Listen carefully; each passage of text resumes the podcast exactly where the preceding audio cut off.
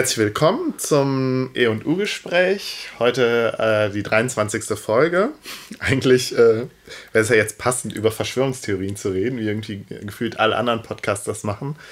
Aber wir reden heute nicht über Reptilienmenschen und auch nicht über Chemtrails. Benjamin guckt ganz verwundert. Ja, das ist irgendein Insider, den ich nicht verstehe. Ähm, 23 ist doch, ich Ach glaube, das so, ah. kommt aus diesem Illuminatus-Zyklus ursprünglich. Oder? Ja, ich weiß nicht. Habe ich also, begriffen. wir reden da, da nicht drüber heute. Ähm, sondern, ähm, ja, Benjamin, willst du mal kurz sagen, worüber du jetzt gleich anfangen wirst zu sprechen? Ich rede über Heinz Strunk. Ja. Ähm, Aufhänger ist natürlich das neue Buch von dem, was, Ja, wir grad- sind mal wieder tagesaktuell. was in Feuilleton rauf und runter besprochen wird, aber das ist eigentlich eher so ein bisschen der Anlass, weil äh, ich finde Heinz Strunk schon lange sehr gut und eigentlich ist das mal ein super Anlass, auch mal über den zu sprechen in Gänze. Vielleicht klammern wir das neue Buch fast so ein ganz bisschen aus, eben weil es gerade momentan sowieso überall besprochen Aber wird. ein bisschen was dazu wirst du schon sagen, oder? Ja, auf jeden Fall, zumal Ja. das Buch auch wirklich super ist. Aber es soll eben, eben bewusst jetzt nicht nur um dieses Buch gehen. Okay, gut. In der zweiten Hälfte werde ich über den US-amerikanischen Künstler und Schriftsteller Henry Darger sprechen äh, und was es mit dem so auf sich hat. Oder Darga, man weiß. Ja, man nicht. weiß es nicht, genau. Wir sind wieder bei so einer äh, Namensproblematik. okay. Ja, wir waren ja jetzt eine Zeit lang, haben ja jetzt eine Zeit lang keine neue Folge rausgebracht, weil erst warst du krank, dann war ich krank und irgendwie hat es alles nicht so ganz hingehauen. Du warst auch noch im Urlaub. Ja, aber. Genau, Also Urlaub ganz- kurz, Krankheit lang. Ich Ja. habe eine richtige Grippe erwischt. Ich glaube, das hatte Ja, ich lange nicht. So richtig mich- drei Wochen mich auch. Und dann genau nach dir. genau, Und du warst auch noch heiser und so. Ja, Ne? also wir werden eigentlich überhaupt nicht podcast-müde, aber die Körper machen nicht mehr so mit. Ja, ich habe auch immer noch Husten. Ich hoffe, das wird jetzt nicht zum Problem. Wir haben keine Räuspertaste. Ja, sonst spreche ich drei Stunden über Heinz Strunk. Das ist dann halt Genau, so. und ich gehe ins Nebenzimmer und huste mich ab. Ja, ich, ich, ich werde ein Selbstgespräch mit verstellten Stimmen spielen. Gut, und am Ende haben wir halt noch einen Nachklapp, weil wir äh, ungewöhnlich viele Reaktionen auf die letzte Folge bekommen haben in Form von ähm, ähm, Kommentaren auf der Seite. Also ungewöhnlich viele, heißt in unserem Fall drei. Wir, wir bleiben im einstelligen Bereich. genau. ähm, ja. Ja, aber auch so ist ja, glaube ich, vielleicht ein bisschen was passiert. Und wir gehen ja mit sieben Meilenstiefel Richtung 25. Folge zu. der wir ja auch- Uiuiuiui. Da haben wir ein bisschen was Besonderes vor. Vielleicht geben wir da schon mal ein, eine Art Ausblick oder so. Ja, aber wir, sind, wir wissen ja noch gar, gar nicht ganz genau, was wir machen wollen. Es Genau. wird spannend. Und ich habe gehört, dass das Wort, äh, da, äh, also dass ein sehr geschätzter Podcasthörer von uns das Wort Nachklapp total bescheuert findet. Und er meinte, und ich meinte dann, ja, wir meinen das aber doch eigentlich ironisch. Und er meinte dann, und ich finde, da hat er auch einen Punkt. Ja, vielleicht haben wir es am Anfang ironisch gemeint, aber jetzt hat es sich schon so eingeschlichen, dass es nicht mehr so ganz rüberkommt als ironisch. Ironie funktioniert ja auch im Radio nicht und bei Podcasts schon gar nicht. Stimmt, wir können hier noch so viele Airquotes machen und niemand merkt. Ja, er hat ja auch recht. Für mich hat sich das Wort jetzt auch so einetabliert und ähm, natürlich bleiben wir jetzt aus Protest dabei. Ja, ja, das ist selbstverständlich. Und ich bin ja auch ähm, dafür, wir können uns ja auch überlegen, ob wir nicht das Vorgeplänkel, was wir hier äh, dann doch immer noch machen, im Gegensatz zu so manch anderen skeptischen Podcasts aus Hamburg, ähm, das offiziell als das Vorgeplänkel bezeichnen. Ja, aber da reden wir ja gar nicht so viel. Dafür haben wir ja eigentlich den Nachklapp. Also Tja. heute sind wir extrem redselig, aber ansonsten. Genau. Wir sind auch sehr meta gerade. Das schätzen die Podcast-Hörer nicht. Nee, ich ja eigentlich auch nicht. Gut, dann steigen wir doch jetzt direkt mal ins Thema. Du fängst an mit deinem Heinz Strunk. Mit meinem Heinz Genau. Strunk. Genau. Heinz Strunk ist mir natürlich deswegen sehr nah, weil er eben auch Norddeutscher ist. Er ist ja wirklich richtiger Hamburger und wir werden gleich auch ein bisschen darüber sprechen, dass er auch wirklich in dieser Hamburger äh, kulturellen Szene, Ja. äh, in der hippen, coolen, witzigen Musiker- und Entertainment-Szene äh, rund um die Hamburger Schule vielleicht sogar äh, angesiedelt ist. Äh, ist 62 in Hamburg geboren, ist also jetzt 53 Jahre alt, wird 54 jetzt im Mai. Ähm, wird geboren als Matthias Half, Halfpape. Das ist sein bürgerlicher Name. Ist das nicht auch der bürgerliche Name von Max Gold? Nee, der heißt Matthias Ernst. Über Max Gold werden wir bestimmt auch irgendwann mal Anscheinend sprechen. scheinen so Künstler und Schriftsteller etwas gegen den Vornamen Matthias zu haben. Ja, guter Punkt. Hm. Also ja, der Witz ist eben ähnlich wie bei Max Gold auch, dass sein Künstlername jetzt, also dass eigentlich beides totale normale mm. Namen sind. Auch mm. Heinz Strunk ist ja jetzt kein glamouröser, super witziger Aber halt Name. Einsilbig. Und ich finde sogar Matthias Halfpape hätte genauso gut ein ganz witziger Künstlername sein können. Ähm, aber darüber sprechen wir vielleicht auch noch, sein, sein Umgang mhm. mit, mit Figuren, in die er so schlüpft, die aber so als Figuren gar nicht so richtig kenntlich sind. Mhm. Die Frage stand auch lange im Raum, ob Heinz Strunk eigentlich eine Figur ist. Ähm, reden wir bestimmt. So wie Atze Schröder. Ähm, ja, also das, das Interessante an Heinz Strunk ist, dass man vielleicht zur Biografie gar nicht so viel sagen braucht, weil er die ja selbst immer wieder in seinen Büchern aufgreift. Ähm, aber natürlich künstlerisch verarbeitet. Künstlerisch verarbeitet, genau. Aber nur so viel. Er, wächst eben in Hamburg auf, ähm, zusammen mit seiner Mutter. Sein Vater, ich weiß gar nicht, ob er den gar nicht kennt, aber zumindest äh, hat sein Vater nie mit ihm zusammengelebt oder mit mhm. der Familie zusammengelebt. Er wächst also mit seiner Mutter auf. Die Mutter ist Musiklehrerin mhm. und bei ihr lernt er dann auch Saxophon und Querflöte. Ach, okay. Und zwar wirklich richtig. Also er kann mhm. das wirklich richtig gut. Äh, die Mutter hat da wirklich eben auch so einen, so einen professionellen, professionellen Drive hinter dem Sohn, das wirklich äh, richtig beizupulen. Und äh, er ist auch sowieso als Musiker oder als, also der kann richtig Musik schreiben und auch produzieren. Und äh, das ist so ein bisschen die Geschichte, die er dann ja auch in Fleisch ist mein Gemüse später aufschreibt, dass er äh, eigentlich schon immer die Ambition hat, auch professioneller als als Produzent richtig Musik zu machen, mhm. was aber einfach nie so richtig klappt. Und ähm, als äh, etwas älterer Jugendlicher und junger Mann schlägt er sich dann eben äh, mit einer, einer Tanzband durch. Mit den Tiffany's. Hießen die wirklich so? Das ist alles wirklich autobiografisch. Ach, okay, gut. Ja, ja. Ja. Ähm, und ähm, das findet alles so in den 80ern, frühen 90ern statt. Und ähm, nach dem Ende der Tiffany's ähm, merkt er immer noch, dass es aber so mit der eigentlichen Musikkarriere überhaupt nicht vorangeht.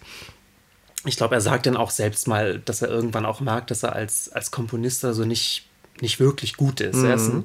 ein, großer Bastler, er ist eigentlich auch ein guter Musiker, aber um wirklich eigene, richtig gute Popsongs zu produzieren, irgendwie, das schafft er dann doch, doch nicht, muss er sich irgendwann eingestehen.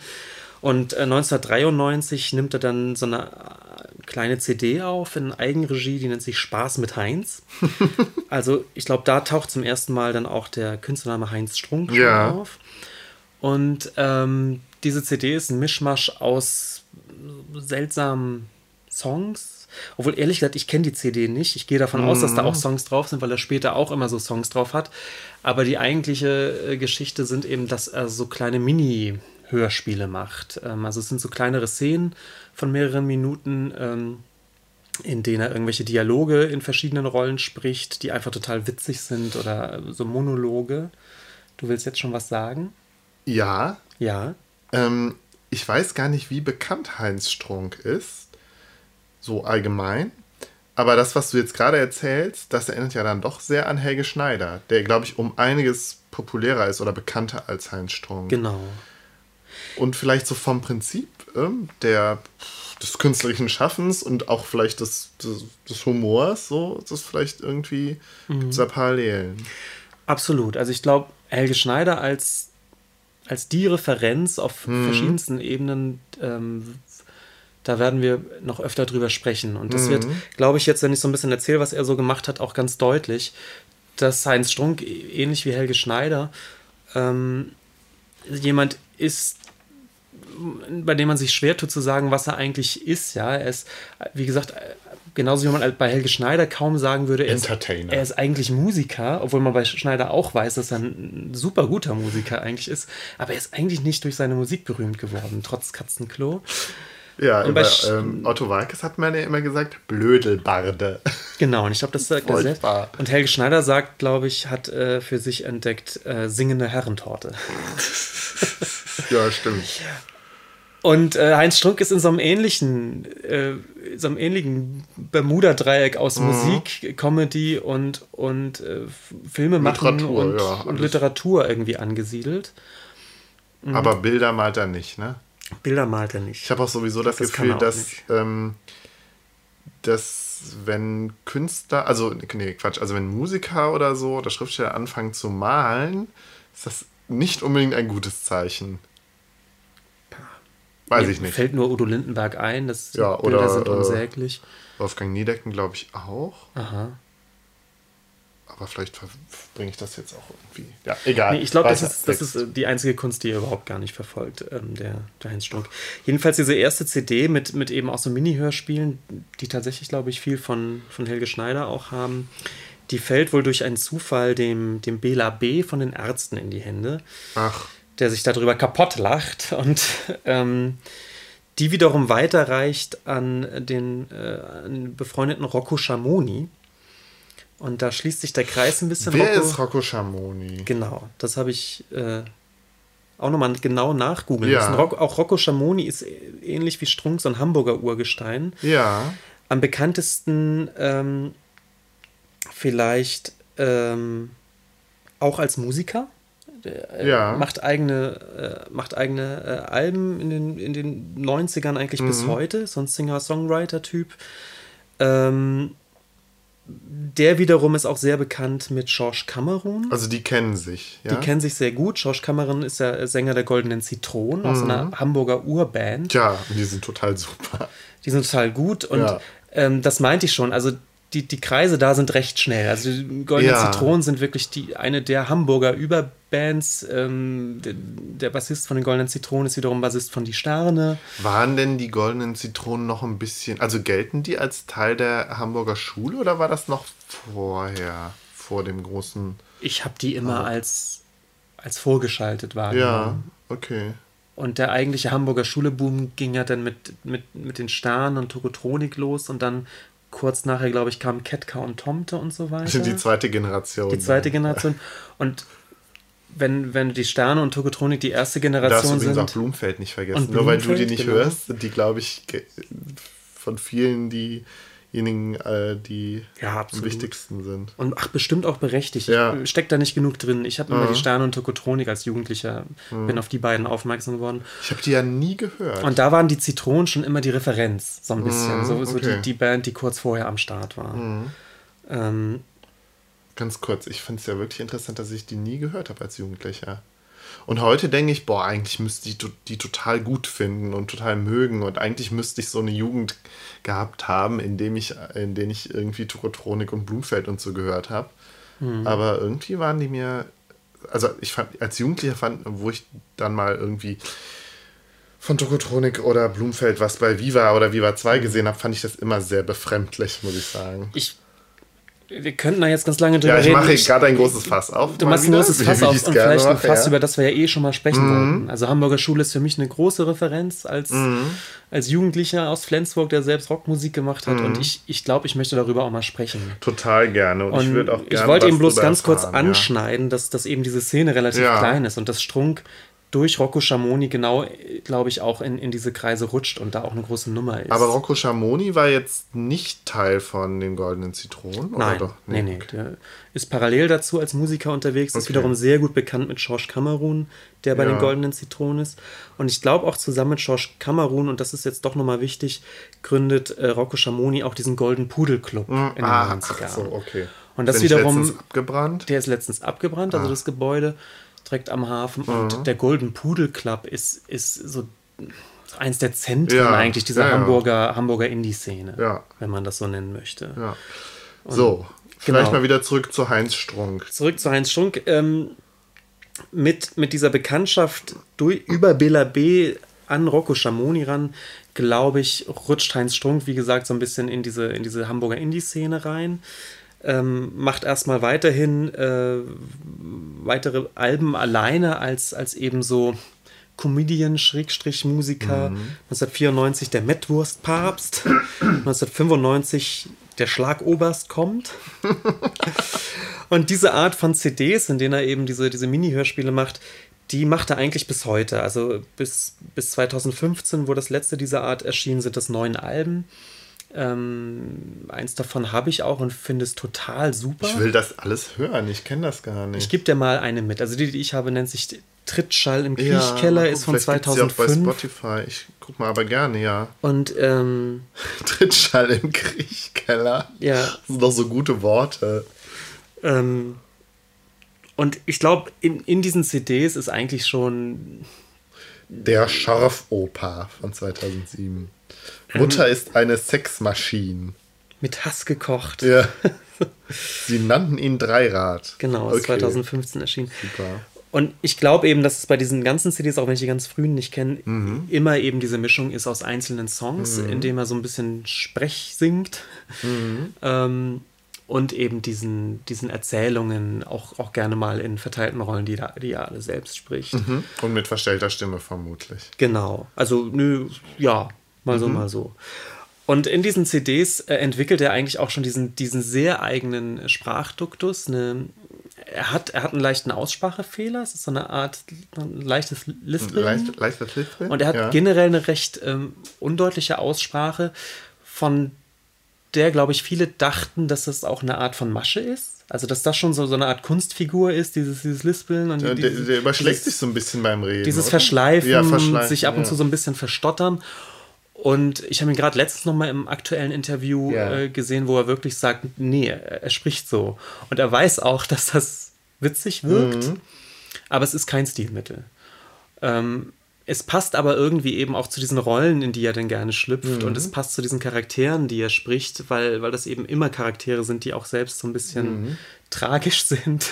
und, ähm, und der Sprachduktus an sich ist sehr eigen. Er entwickelt ihn auch weiter und nutzt den sozusagen für sich, aber er ist an sich, spricht er eben auch irgendwie so. Mhm, mhm. und ähm, er ist als Erzähler ähm, dann schon sehr stilsicher. Also er, er, kann sehr gut mit Sprache umgehen, finde ich. Er hat einen, das ist ein Allgemeinplatz irgendwie, aber er entwickelt irgendwie einen eine, eine große Lust daran, irgendwie so, so Wörter mit Wörtern zu spielen mhm. und mit bestimmten, mit, mit der Sprache bestimmter Milieus zu spielen und so weiter. Mhm. Ähm, und was ich daran besonders gut finde, ist, und da sind wir schon wieder ein bisschen bei Helge Schneider, dass er aber eigentlich selten in bekannte Rollenklischees schlüpft. Also er, wenn, wenn er eine Figur entwickelt, ist es mhm. selten die Figur des assigen Bauarbeiters mhm. oder äh, des angeprollten Türken oder sowas. Das wäre, mhm. glaube ich, das, was Comedy eigentlich eben tut oder Comedy im eigentlichen Sinne. Herkömmliche Comedy. Und das verachtet er auch. da okay. kommen wir gleich nochmal zu.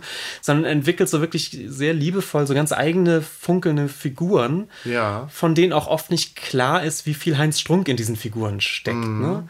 Und da ist man, glaube ich, schnell bei Helge Schneider, finde ich. Ja. Ähm, weil auch Schneider ja nie in Rollen schlüpft, äh, die man jetzt klar zuordnen könnte, sondern irgendwie bleibt es ein bisschen Helge Schneider, aber es ist dann nie klar, inwieweit er sich selbst so ein bisschen verblödelt oder übertreibt oder wie authentisch oder nicht authentisch ja. das gerade ist. Hm. Also man könnte sagen, Helge Schneider entwickelt im Laufe seiner Karriere eine Figur, die irgendwie Helge Schneider ist. Ja, ja. ja. Und das, die auch wirklich so total referenzlos ist. So. Ja, irgendwie schon. Du kannst das nicht, kannst nicht irgendwie die Figur Helge Schneider als Figur oder Rolle, finde ich ganz schwer, nur in, irgendwas in Verbindung bringen oder assoziieren. So. Ja, man, man entdeckt bei Schneider natürlich schon äh, den typischen Ruhrpottler ab und zu raus bei einigen Sachen. Also von der Ja, aber auch nicht. Also ich meine, aber es erschöpft ich mein, sich die ganzen Comedians nicht. oder so, die spielen ja ganz oft irgendeine Type sozusagen. Eben habe ich ja gesagt, Atze hm. Schröder zum Beispiel. Oder wen es dann noch gibt. Ich weiß, früher war das der Rüdiger Hoffmann, der immer so den langsamen Westfalen gegeben hat und so. Genau. Oder so eine, ähm, wie heißt sie, die, die Berlinerin? Die immer in Rosa. Cindy aus Marzahn. Cindy aus Marzahn zum Beispiel. Also natürlich nicht alle Comedians, aber das ist schon so ein Prinzip. Genau. Und da ist da, ja, das stimmt schon. Also das und ich glaube, es, ist fast, es ist fast das Grundprinzip dieser neueren Comedy-Welle seit den 90ern. Ne? Dieses oh, eine, Klischee, eine Klischeefigur aufgreifen und die, das geht heute mm. bis der Dennis, ja, der, der jetzt dann eben den, stimmt. den, rein, den rheinländischen ja, Prollo Und hier der, der Dings natürlich auch irgendwie mit seiner Freundin immer, weißt du, weißt du. Mario Barth, ja. ja klar. Natürlich. Ja. Und ich glaube, da muss man eben genau unterscheiden dass das eben sozusagen die Art von Comedy ist und dass Heinz Strunk dann eher sich, glaube ich, in so einer Tradition von Helge Schneider sieht, der dann sagt, nee, die Art von Comedy habe ich mm. überhaupt keinen Bock drauf. und die verachte ich sogar. Also es ja. gibt ähm, Interviews oder ganze Texte, äh, wo, er, wo er das auch explizit schreibt, dass Comedy Dreck ist. Ja? Zieht er sich denn auch ähm, auf so amerikanische oder britische äh, Künstler, Leute?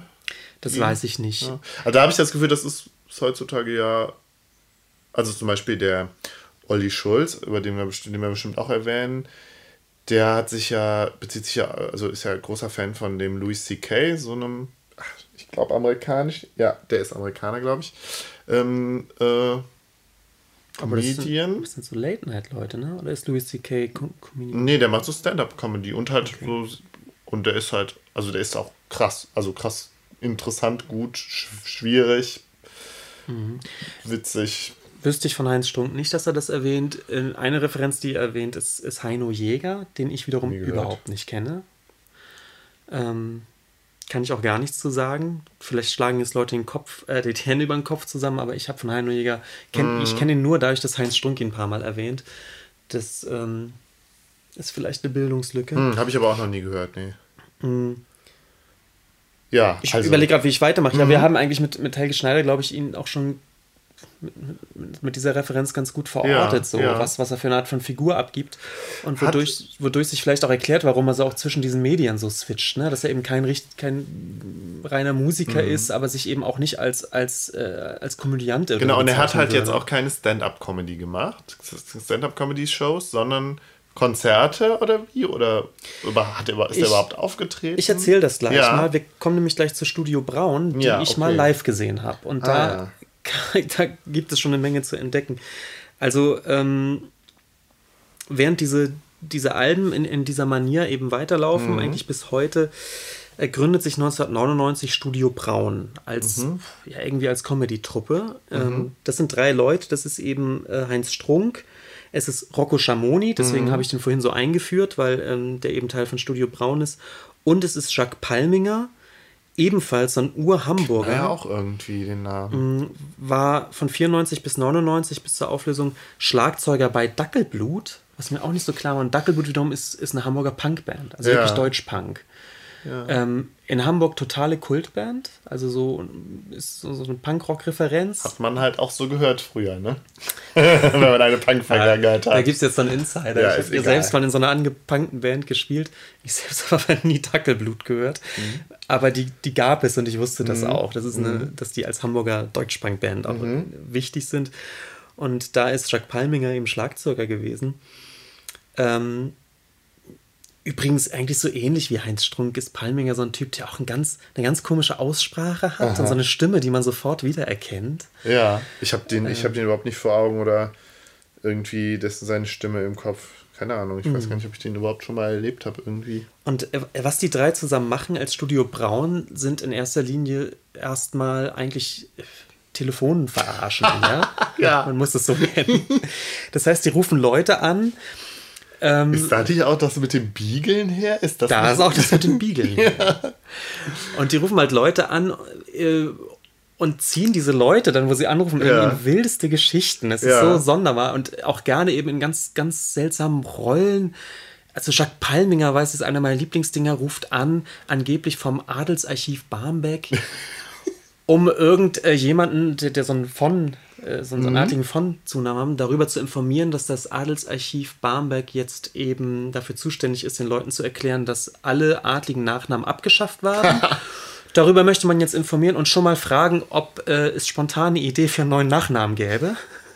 Und äh, der Angerufen ist natürlich völlig von den Socken, wie unser Nachname wird abgeschafft. Ja, das ist jetzt so. Mhm. Das hat die, hat die Regierung beschlossen, haben Sie bestimmt schon von gehört. Ich wollte nur mal fragen, ob Sie schon eine Idee für einen neuen Nachnamen haben. Also eine ganz abstruse mhm. Idee und die Leute, äh, die Studio Braun-Leute verwickeln die, die Menschen dann eben in solche, in solche Situationen und halten sich ganz lange mit denen. Das ist ziemlich witzig. Und äh, das 99, wie gesagt, kam das erste Album raus und ich weiß, das war so meine Abi-Zeit und wir ja. haben das rauf und runter gehört. Ja, das ist interessant. Also, weil ich Studio Braun überhaupt nicht kannte, vielleicht auch als äh, Kölner kennt man das, kannte man das nicht so, war das irgendwie auch nicht. Es lief im Radio, oder? Oder nicht? Da bin ich mir gar nicht Achso, sicher. Okay. Also wir, wir hatten es ganz klassisch das war so die Zeit, als so MP3-Tauschbörsen, als Okay. Napster und sowas an den Start Ah, kamen. ja. Und wir hatten es alles von Napster. Und äh. Das, war die, das war so die Zeit, wo ich halt so den Oliver Kalkofe und das Frühstücksradio für mich entdeckt habe. Mhm. Aber Studio Braun mh, sagte mir überhaupt nichts. Habe ich erst durch dich kennengelernt. Ich glaube, in der gleichen Zeit hat der Stefan Raab auch sowas ähnliches gemacht im Radio. Professor, Professor Hase, Hase, ja. Stimmt, hat auch sowas. Aber ich glaube, Studio Braun war, hat mir doch besser gefallen. Norm normalerweise finde ich ja so Telefonstreiche, äh, das ist mir, da ist mir dann immer zu viel Fremdscham. Das kann ich, also ich habe empfinde zu viel Fremdscham und kann das nicht so gut ertragen. Aber das, was ich gehört habe von Studio Braun, fand ich eigentlich tatsächlich ganz witzig. Ja, was ich immer angenehm fand, die haben sich wirklich gar nicht so über die Leute lustig gemacht oder versucht, die so aufs Glatteis zu führen, sondern es war eher wirklich so eine völlig fast surreales Ja, Szenario. ja, vielleicht war es auch das, mit dem ich dann dass die eher so was an- entworfen haben und dann rufen die halt Leute an und ziehen die da so mit rein. Also es war Genau, das, das, ja, das trifft es vielleicht. Die haben irgendwie, die haben so eine Geschichte erzählt irgendwie und nicht jetzt, Genau. es ging denen jetzt nicht wirklich darum, die Leute so richtig äh, zu verarschen. Genau, und es ist eben oft auch, dass die so interagiert haben, dass äh, es, es gab einen Anruf, der, Mhm. der Anlass war fast egal und dann passiert aber plötzlich was. Dann kommt ein anderer rein und, und dieser Angerufene wird zum Zeuge von so einer Szene, wo er meint, er muss sich da irgendwie einmischen. Ja, oder, das war doch Also- mit, mit dem Sven und dem Kabelsalat oder wie, oder? Ja, ja, nicht. genau. Ähm, also lohnt sich das auf jeden Fall nachzuhören. Ja. Ähm, ich glaube, bis 2012 gibt es insgesamt sechs Alben Mhm. von Studio Braun. Und ähm, ich habe um 2000 rum Studio Braun dann auch mal live gesehen und habe Mhm. mich auch vorher gefragt, was machen die denn live? Die, die können ja jetzt schlecht live diese Leute anrufen. Und ähm, es war dann so, dass ähm, die, die drei Typen eben auf der Bühne waren und es war eben ein ganz komisches Mischmasch aus. Jeder von denen hat einleitend eine Art von Geschichte erzählt. Ähm, irgendein Kram, eine abstruse, also bestimmt zehn Minuten lange irgendeine Art von Geschichte, die sich vorher anscheinend auch ausgedacht haben, was mich auch so arg an Helge Schneider erinnert hat, wo, wo, wo er einfach irgendwelche so Nonsensgeschichten erzählt einfach. Und das, das tun, haben Studio Braun dann eben auch getan. Ähm, war super witzig. Ja. Ähm, und die haben eben auch Lieder gespielt. Und das war mir zum Beispiel vorher gar nicht klar. Also Heinz Strunk kannte ich eben nur über Studio Braun. Mir war nicht klar, dass, dass, dass irgendwie, dass die auch Musik zusammen machen.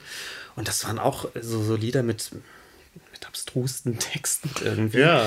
Aber auch gar nicht schlecht. Also sehr, sehr fantasievoll Ja. und ähm, ich, ich muss leider immer dieses Wort surreal sagen. So auch ganz So wie der Reinhard Grebe Texte. dann später? Oder nicht ganz so krass? Vielleicht nicht ganz so sat satirisch. Echt, aber der Reinhard Grebe, ist der denn satirisch? Ich weiß es nicht. Ich fand den, ja, ehrlich gesagt, auf Dauer dann doch auch anstrengend, weil er eben zu sehr Nonsens war für meinen Geschmack. Vielleicht ist Reinhard Grebe aber doch eine ganz gute Referenz. Mhm. Ja. So, so diese Songs, wo, wo eben so, so Personen oder sowas charakterisiert werden oder erzählt werden, die, die so, sind. Ja, aber der Reinhard Grebe fand ich, hat das nie so, also für meinen Geschmack nie weit genug durchgezogen. Naja, anderes Thema. Genau, also es wurden Songs Mhm. gespielt, es wurden diese Geschichten erzählt und es wurde übrigens tatsächlich dann doch live auch bei Leuten angerufen, was äh, nicht so gut funktioniert hat irgendwie. Mhm. Okay, weil es war, ja. Mhm. war dann recht spät, die Leute haben teilweise einfach gar nicht abgenommen. Das war so ein bisschen krampfig, aber schon doch auch ziemlich witzig. Ähm, und ich würde ganz gern jetzt von Studio Braun einmal auf Fraktus kommen, bevor ich dann eigentlich Heinz Strunk Ja, als okay. Autoren äh, bespreche. Also Fraktus. wir haben ja schon gesagt, Rocco Schamoni, Jacques Palminger und letztendlich auch Heinz Strunk sind alle Musiker, Ja. musisch begabt. Und so lag es, glaube ich, auch auf der Hand, dass die einfach musikalisch noch irgendwie mehr machen. Und äh, herausgekommen ist dann, dass die drei ähm, 2006 einen Song veröffentlicht haben unter dem Namen Fraktus. Ja. Und es war auch am Anfang, glaube ich, weiß ich nicht, wie klar das war, dass das Studio Braun hinterstecken. Denn die Geschichte war, dass Fraktus eine 80er-Jahre-Band war. Das, aber das haben sie sich doch komplett ausgedacht. Das haben die sich komplett ausgedacht. Es gab also nie genau. eine 80er-Jahre-Band. Aber ich Fraktus. hätte jetzt Ja. gerne das in dieser Erzählung eingeführt so. und dann die Pointe Okay, gebracht. Aber es ist ja auch egal, weil das eh schon jeder weiß. Also Ja. Mhm. es ist eine komplette Erzählung. so, äh, Und die Geschichte, die ausgedachte Geschichte ist, ja, Fraktus ist eine 80er-Jahre-Band. Die waren damals ganz prägend, gab es nur ganz kurz, hatten aber wohl einen gewissen Kultstatus und waren unter anderem eben auch die die Pioniere eigentlich der, der elektronischen Musik. Ich habe das also, Gefühl, sie füllten die Lücke zwischen Kraftwerk und wie hießen die beiden Schweizer nochmal? Yellow. Yellow, genau. Ja, so ein bisschen in dem Stil. Nur vielleicht noch mehr so Rockband-mäßig, oder? Ja, so, ja, so neudeutsche Welle-mäßig ja. so ein bisschen, ne? mhm. ne?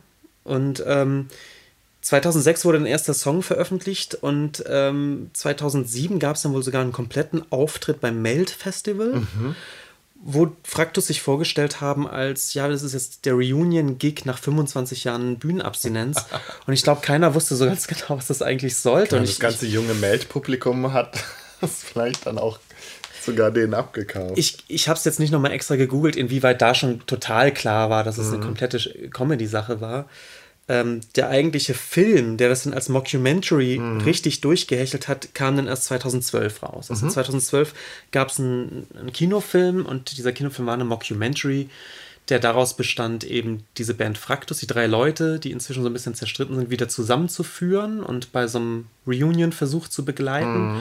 Und parallel dazu wurde natürlich auch immer rückgeschwenkt auf die, äh, auf die 80er Jahre kurze Kultkarriere von, ah, ja. von Fraktus. Dadurch bin ich erst, also durch diesen Film, den ich leider nicht gesehen habe. Ich habe den auch nicht gesehen, mhm. nur ausschnittweise. ähm, bin ich auf Fraktus aufmerksam geworden und ich wusste aber nicht, dass die tatsächlich vorher schon was als Fraktus gemacht haben. Das war mir auch nicht klar. Ich okay. dachte, dass es 2012 erst ein Thema Mit, war, aber es gab dachte, eben 2006, 2007 ja, hat sich okay. das eigentlich gegründet. Mhm.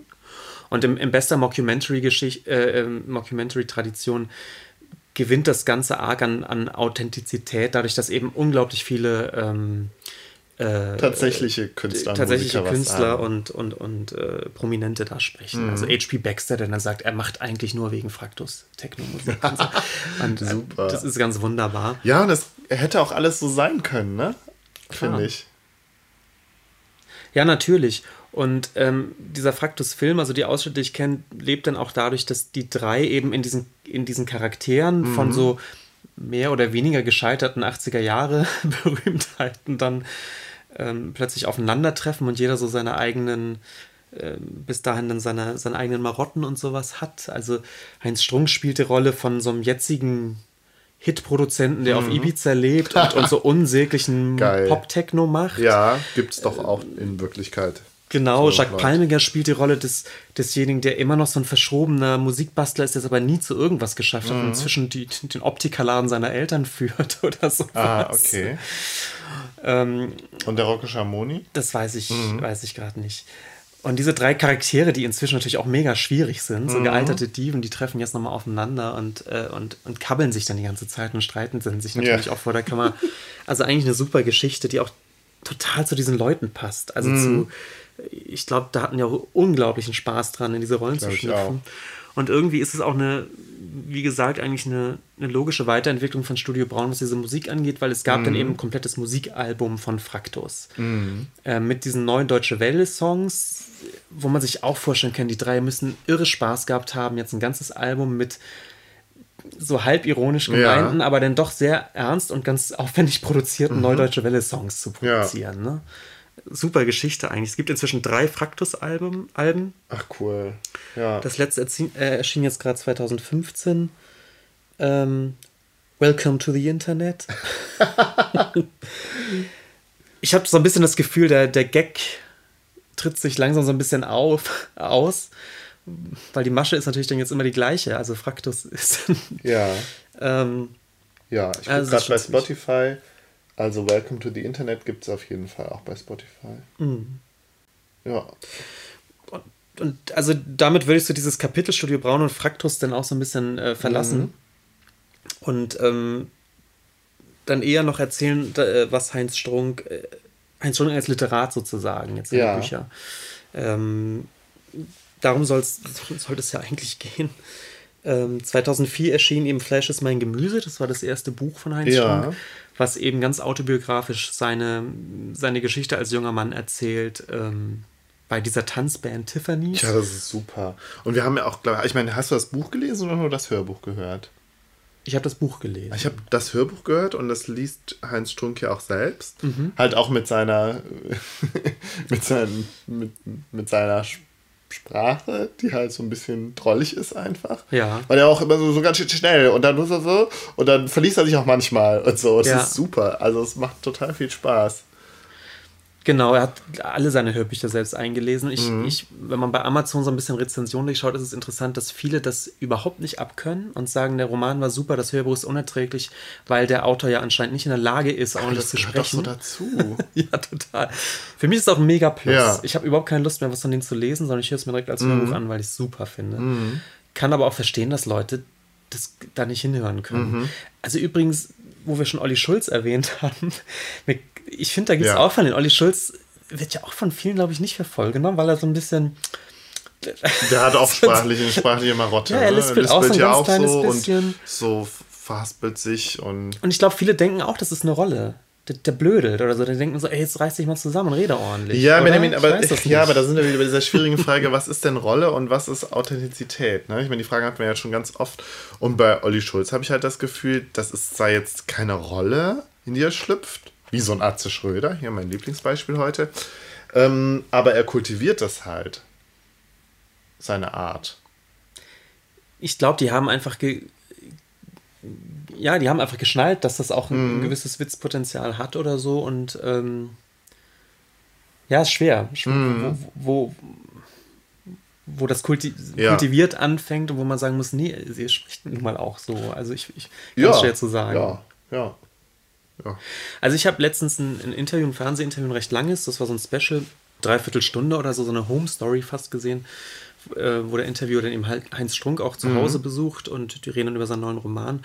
Und der Interviewer sagt irgendwann, er sei total positiv überrascht, weil er sich eben nicht sicher war, ob Heinz Strunk sich als, äh, ob er da eine Figur interviewt oder eben nicht. Und er war dann ganz überrascht, dass Heinz Strunk völlig ernst antwortet, also auch, auch sehr ehrlich antwortet über, über seine Karriere oder eben nicht Karriere. Im Prinzip ist es ja auch irgendwie eine gescheiterte Karriere. Er wollte eigentlich immer Plattenproduzent sein, das hat nie geklappt.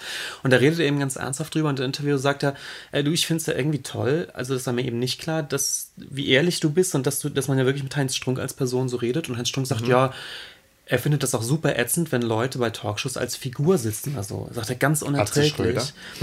Genau, und da kommt eben diese Abneigung gegen diese Ja. Art von Comedy auch, wo er sagt, nee, nee, ganz unerträglich. Also wenn er zum Beispiel als Fraktus, das sind ganz klar Figuren. Ah. Wenn die in, in, in der Talkshow sitzen, dann sitzen die da als Fraktus und das ist eine große Show. Aber wenn er als Heinz Strunk eingeladen wird, dann sitzt er da als Heinz Strunk und erzählt darüber sein Privatleben und so weiter. Ähm, ich glaube, das ist aber vielen eben nicht klar, durch, durch, diese, durch, diese, durch diese Art zu sprechen und so weiter. Und Fleisch ist mein Gemüse äh, ist, glaube ich, das, was man vielleicht am, am ehesten dann auch noch kennt, weil es einfach ein, ein Riesenerfolg war, als, als Buch auch einfach. Und es ist auch super lustig. Es ist super lustig, er schildert eben dieses, dieses, die, dieses, dieses Leben in so einer Tanz, Ja, Tanzkapelle. erstmal halt auch seine Tanzband. Jugend als pickliger, äh, ähm, nerdiger Jugendlicher, der auch so ein bisschen, äh, weiß nicht, mit den, mit den Eltern, was war das jetzt genau, der Vater ist, er wächst bei Er lebt bei seiner Mutter auf, und die genau. Mutter äh, ist, ist wohl depressiv, also hat ja. psychisch auch echt, also es ist echt auch, Probleme. Es ist auch nicht nur lustig, das Buch. Überhaupt ernsthaft. Und ja, und seine, so wie, wie er seine pubertären Probleme, die er da so hat, wie er die schildert und so, das ist, ist halt irgendwie so tragikomisch. Ja, und ich glaube, die Mutter kommt doch auch im Laufe des Romans ins Krankenhaus. Ja, ich weiß es in- in leider so nicht. Es ist schon lange her, dass ich das gehört Und habe. magert total ab. Also das, Ja. ist, das ist schon alles ziemlich tragisch. Und Ja. ich finde auch, ähm, an dem Roman merkt man aber auch, ähm, was ich meinte, er, dieser Umgang mit Sprache, der, der, er formuliert wahnsinnig gut. Und Mhm. er- es gibt ganz anrührende Szenen, wo er die Besuche bei der Mutter in diesem Heim oder, oder im Krankenhaus sogar er schildert, die, die wirklich anrührend sind, weil er, weil er, weil, weil die Sprachbilder, die er erzeugt, toll sind. Ich glaube, er erzählt irgendwie, wie die Mutter wie so, ein, wie so ein Spatz immer dünner wird und gar nichts mehr durch ihren Spatzenmund bekommt und so. Und das ist so, es ist immer auf der, auf der Kippe zu einer totalen Kunstsprache, aber es ist ähm, in den richtigen Momenten dann auch total anrührend und dann kippt er wieder völlig in so ein, in total witzige Szenen, wo er eben dann wieder erzählt, wie er mit dieser, mit den Tiffany's bei irgendwelchen Dorfhochzeiten Also noch spielt. eine gute, gute Phrase. Ja. Das Buch ist auch, da ist er auch schonungslos gegen sich selbst. Ja, das ist natürlich eine schreckliche Phase. erklärt aber dieses tragisch-komische, Ja. also diesen Blick auf sich selbst eben auch als irgendwie gescheiterte Existenz, die Ja, ja, es ist halt total. versucht, so, ein Bein so, an Land zu kriegen und Wie sein, sagt man denn über die Runden zu kommen. Selbstdemontierend oder so? Das, ja. Ich weiß es nicht. Hm. Und das ist übrigens was, was sich eigentlich durch alle seine Bücher zählt und eigentlich auch bis zum letzten Buch, Mhm. dass der Umgang mit seinem Personal eben genau dieser ist. Das, das Personal in seinen Romanen sind eigentlich immer Existenzen, die irgendwie so am, am irgendwie immer, immer irgendwie so ein bisschen scheitern Mhm. und die aber irgendwie versuchen, wie gesagt, sich weiter Ja, und er ist jetzt auch wieder ein Klischee, was ich von mir gebe, aber er geht halt sehr, sehr liebevoll mit den Figuren halt auch um, ne? oder? Also man, man merkt es, das ist schon immer eine große Sympathie auch für die ganzen Gestalten, die er hat. So seltsam wie die und verschroben die auch sind, Total. oder? Ja. Ja, was natürlich da auch irgendwie klar ist, weil, weil letztendlich die Hauptperson ist er ja sogar selbst. Selber, ja. Und er hat aber, das merkt man eben jetzt, wo er, wo er in, den, in den letzten Büchern nicht mehr unbedingt über sich selbst schrei- schreibt, merkt man, er hat, das ist genau der Blick, den er eben auch, auch auf Mhm. andere Menschen, auf seine Figuren einfach hat. Dieses irgendwie Scheitern, was immer etwas Anrührendes hat, was immer auch was Witziges hat, weil Mhm. Ja. weil es natürlich auch, es ist eben diese, diese Tragik, die diesem Scheitern innewohnt, hat natürlich ein großes komödiantisches Ja, ja, klar. Äh, ja, es ist vielleicht sogar das, Potenzial? der- das, was so am Anfang aller Comedy liegt irgendwie. Ja. So. immer wiederkehrendes Thema ist, ist das total, total tragische Verhältnis zum anderen Geschlecht. Ja, Ja. dieses, äh, in, in Fleisch ist noch Total dieses, unbeholfen einfach. ist es halt, dass und er an die so Frau nicht rankommt, ja. weil er einfach unglaublich verpickelt ist. Ich, Ja. äh, er schafft es ja auch irgendwie zwei Seiten lang, die Art seiner Akne zu beschreiben, wie schlimm genau, die. Mhm. eigentlich ist, in den blühendsten Worten. Es wird in seinem äh, Roman unglaublich viel onaniert und Mhm. sich Sexfantasien gemacht. Das ist ein wiederkehrendes Thema und er, er schafft es auch immer wieder neu und super witzig eigentlich den Vorgang des Onanierens zu beschreiben, äh, wie man sich da Weiß ich alles gar nicht mehr. Ach, das Ja. ist ein, ein unglaubliches Thema bei Ja. ihm und dieses, diese Scham dabei und Mhm. dieses, dieses, diese ständige Geilheit als Jugendlicher, Mhm. die aber eben nicht, nicht ausleben zu können, weil man an, die, an, die, an die Mädels, an die Biester nicht rankommt. und Ja. dass einen die Frauen ja nur verrückt machen wollen. Ja, Immer ja. wenn, oh, dass auf der Straße ja auch nur geile Biester sind und er kommt nicht ran. Und das Witzige ist, dass es eben überhaupt nichts Prolliges hat, sondern es hat immer dieses Tragische, dass man merkt, da Ja. spricht jemand, der so gerne einfach mal eine Freundin hätte und es klappt nicht und dann bleibt einem eben nur die Onanie und dann erzählt er, also diese, diese Onanierszene, die in fast jedem Buch vorkommt, Ja.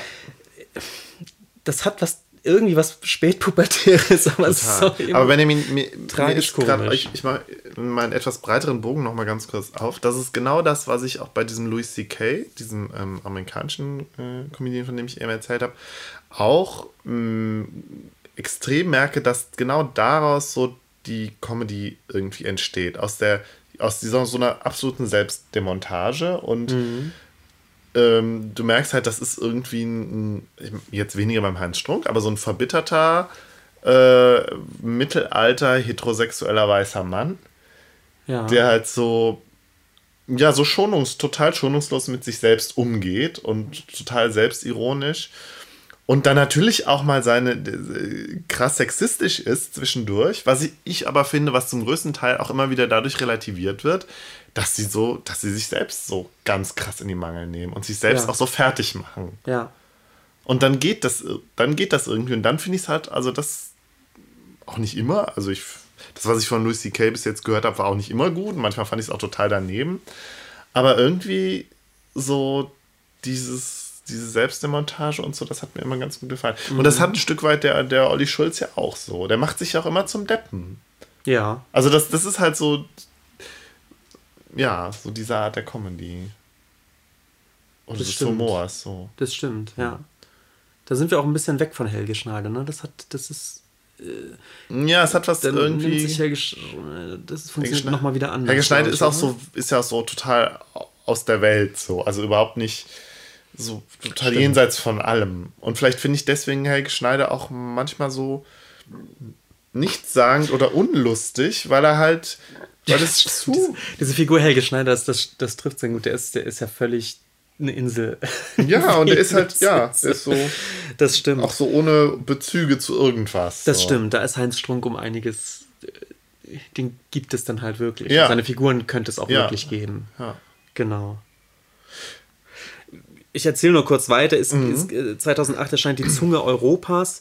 Äh, da erzählt er äh, auch aus der Ich-Perspektive, aber in einer anderen Figur. Äh, die Figur heißt Markus Erdmann und ist eben an, angehender Comedy-Star sozusagen. Also er versucht in diese Comedy-Ecke was in diese Comedy-Ecke was zu werden, was nicht so richtig funktioniert. Und das ist die komplette Demontage und auch eigentlich die komplette Abrechnung mit dieser Comedy-Szene, zu der sich Heinz Strunk ja selbst Ah. überhaupt nicht rechnet und die er eben, wie ich schon sagte, wirklich verachtet.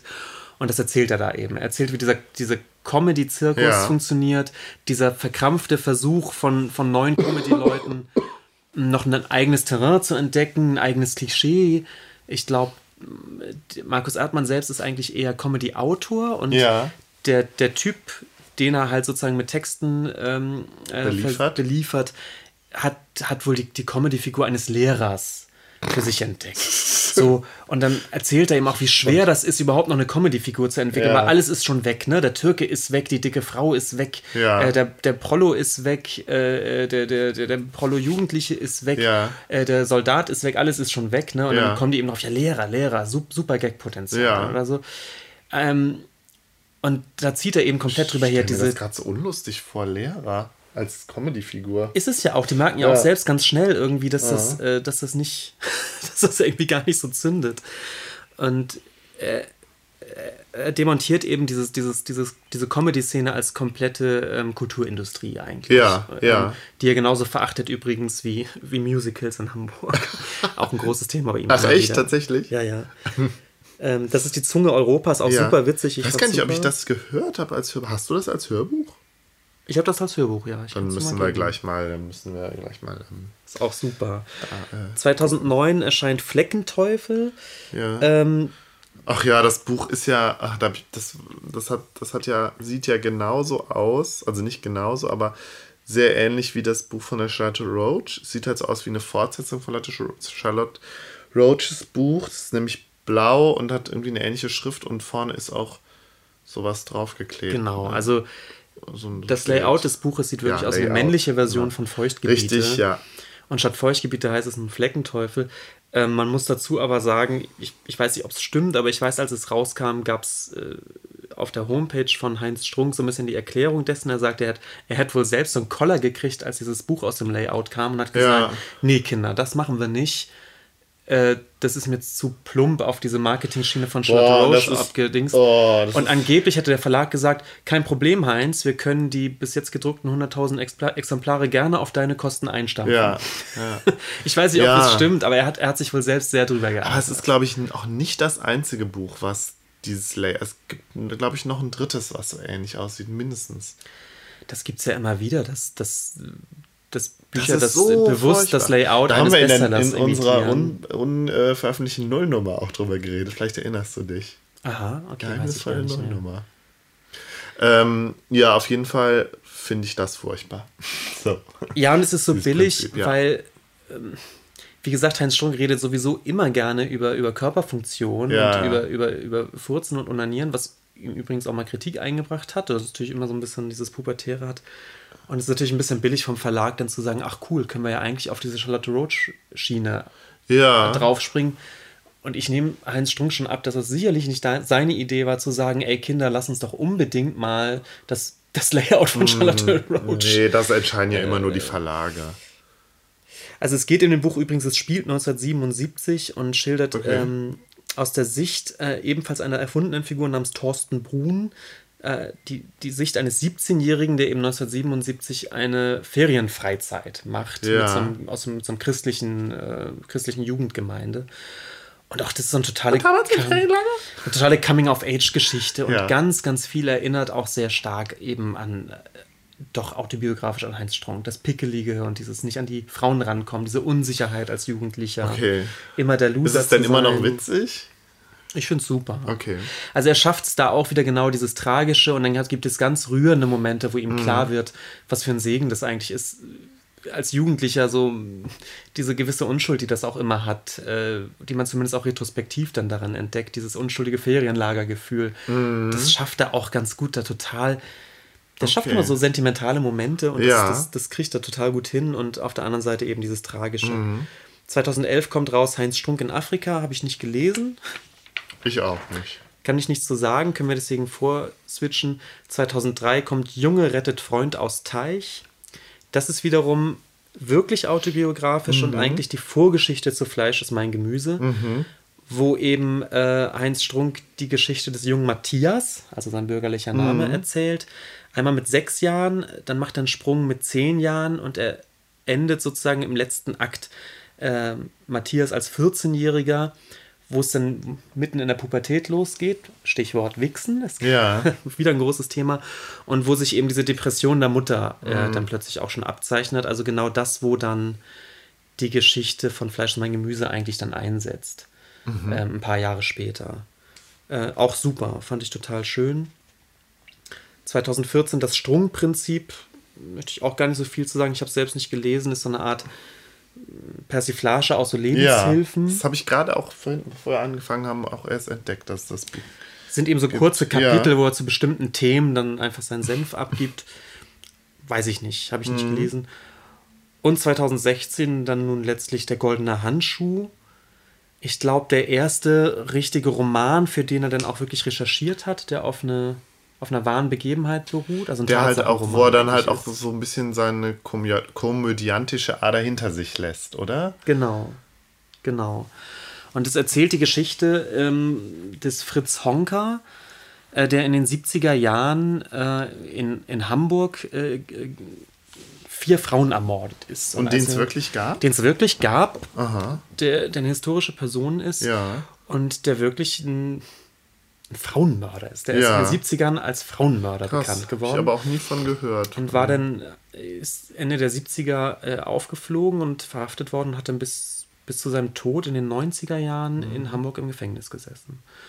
Und die Geschichte von Fritz Honka nimmt ähm, Heinz Strunk dann eben als Anlass, das hat mich ein bisschen an Capote erinnert, wirklich so einen Mhm. Tatsachenroman zu schreiben über die Hintergründe dieser Taten.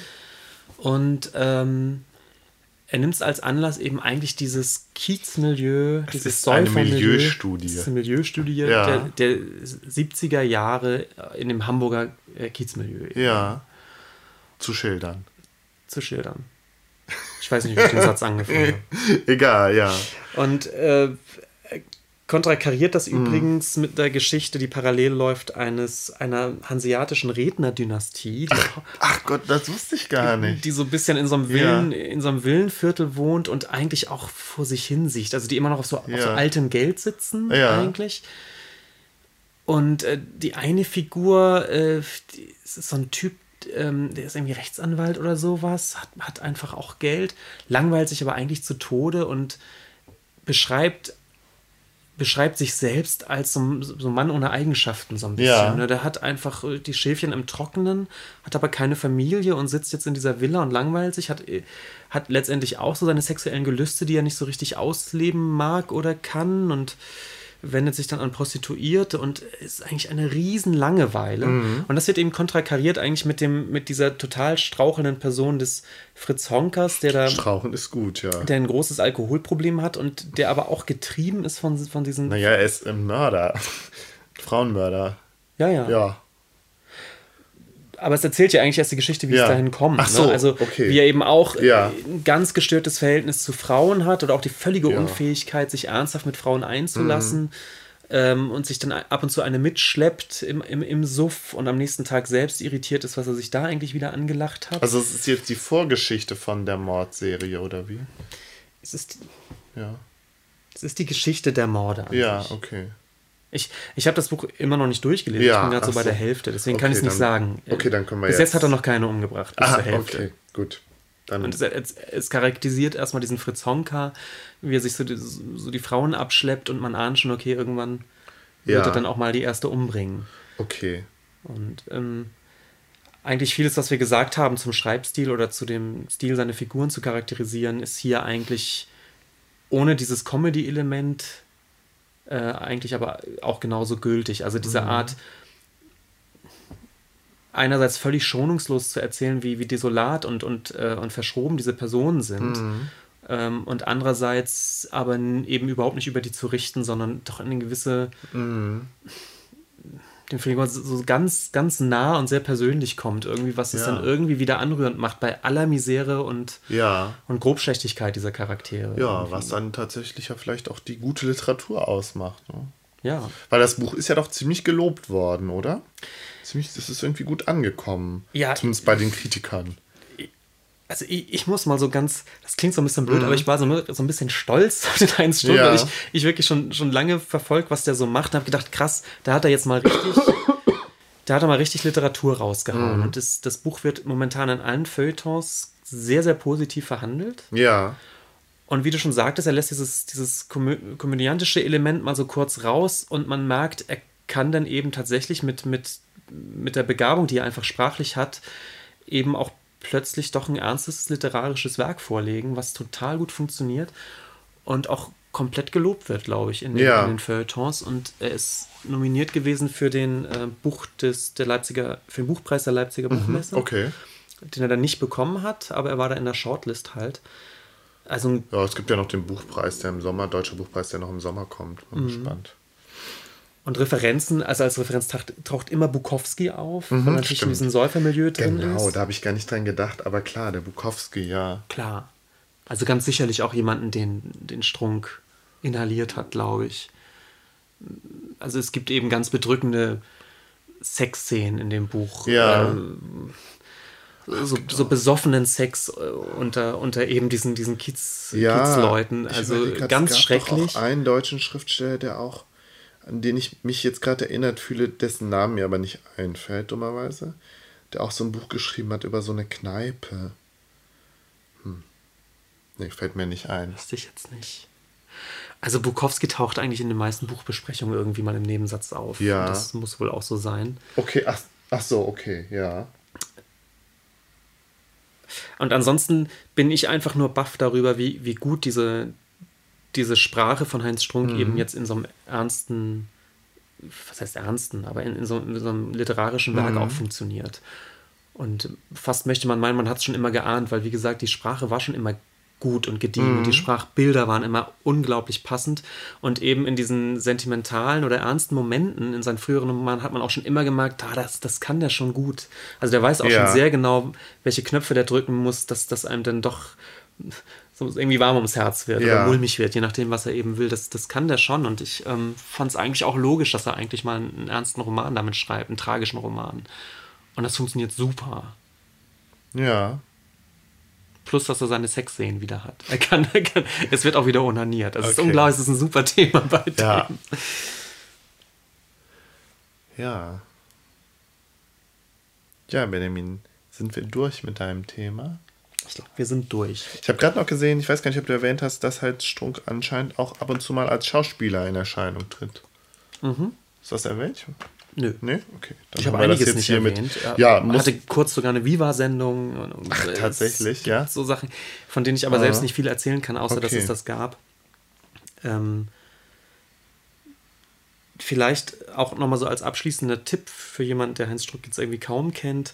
Es gibt äh, äh, ist bei der Partei, bei der Partei Die Partei. Ach, ja, ja, du magst ja die ja nicht. Ja, ich muss sagen, meine Meinung hat sich ein bisschen geändert, aber ich glaube, es ist auch am Anfang, also was mich eine Zeit lang gestört hat, war das Image, das die sich selbst gegeben haben und was vor allen Dingen die Leute, die offensiv äh, Mitglied waren oder offensiv das, äh, die, na, egal, ich verhedder mich, vielleicht sprechen wir da mal in, äh, mm. in einer anderen Folge drüber, aber ich grundsätzlich habe ich nichts gegen die. Ich habe halt nur immer gedacht, ja gut, vielleicht sollte man mhm. wirklich mal ernsthaft Politik betreiben und nicht so eine Spaßpartei. Mhm. Aber ja, klingt ähm, jetzt schon wieder so, klingt jetzt schon wieder so spießig, was ich hier sage.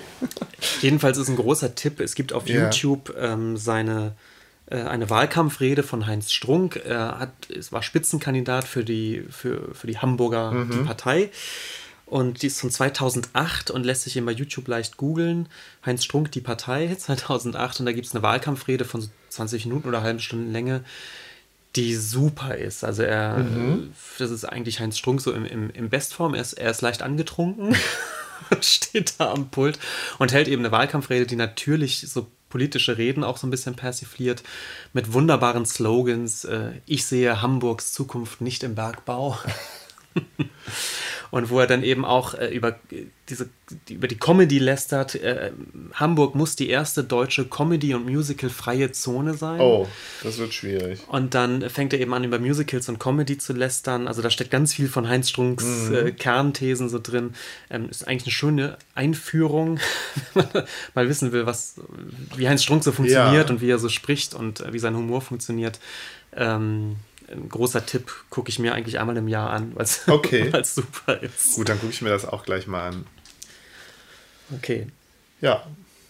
Ja, ich spreche ja, wie angekündigt, über den US-amerikanischen Künstler und Schriftsteller Henry Darger, beziehungsweise Henry Darger.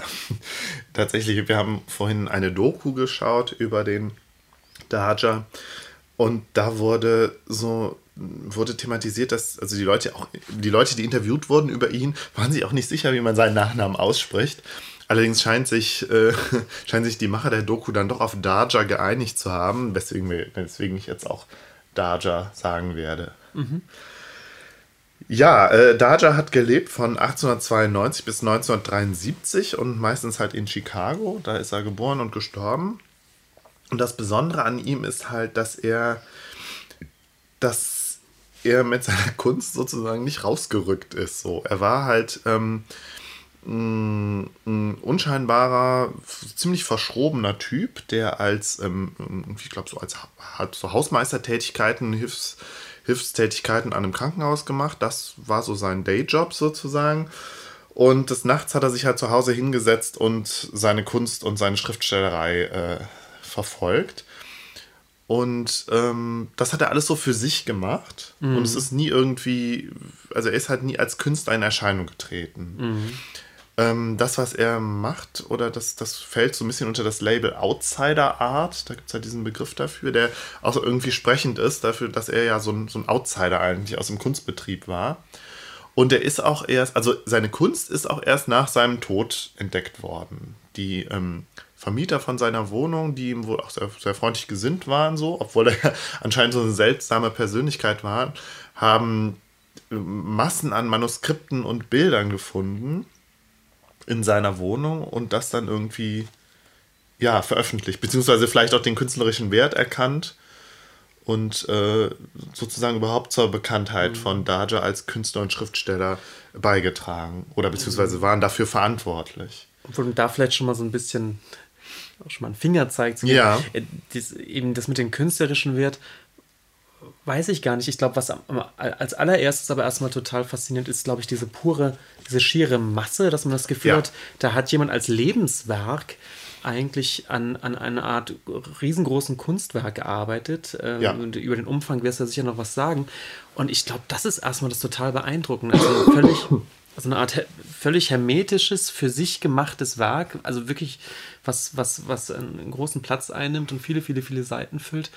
Und ähm, ich habe so das Gefühl, dass auch das bis heute immer das ist, was, glaube ich, mit beeindruckt. Ich also, glaube Wären es 50 ja. Zeichnungen gewesen, glaube ich, wäre es nicht der Rede wert gewesen. Dann wären es skurrile, witzige Zeichnungen gewesen. Aber es, ich glaube, es ist auch der Umfang. Oder? Ja, es ist, ich glaube, es ist vor allen Dingen, vor allen Dingen der Umfang.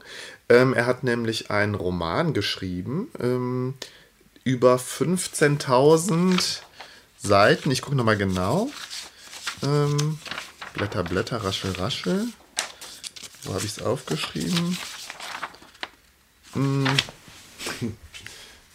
Also 15.145 Seiten und damit ist das der längste Roman, der je geschrieben wurde.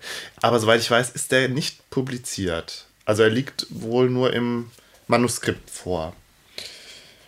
Ähm, Weißt du, wo das, wo das liegt? Liegt es in einem Museum? Das habe ich jetzt nicht nachgeguckt. Nee, aber ich vermute, okay. es, ist, es, ist, es ist halt. 15.000 Seiten. Ja, und er hat da wohl äh, an, an die 60 Jahre dran gearbeitet.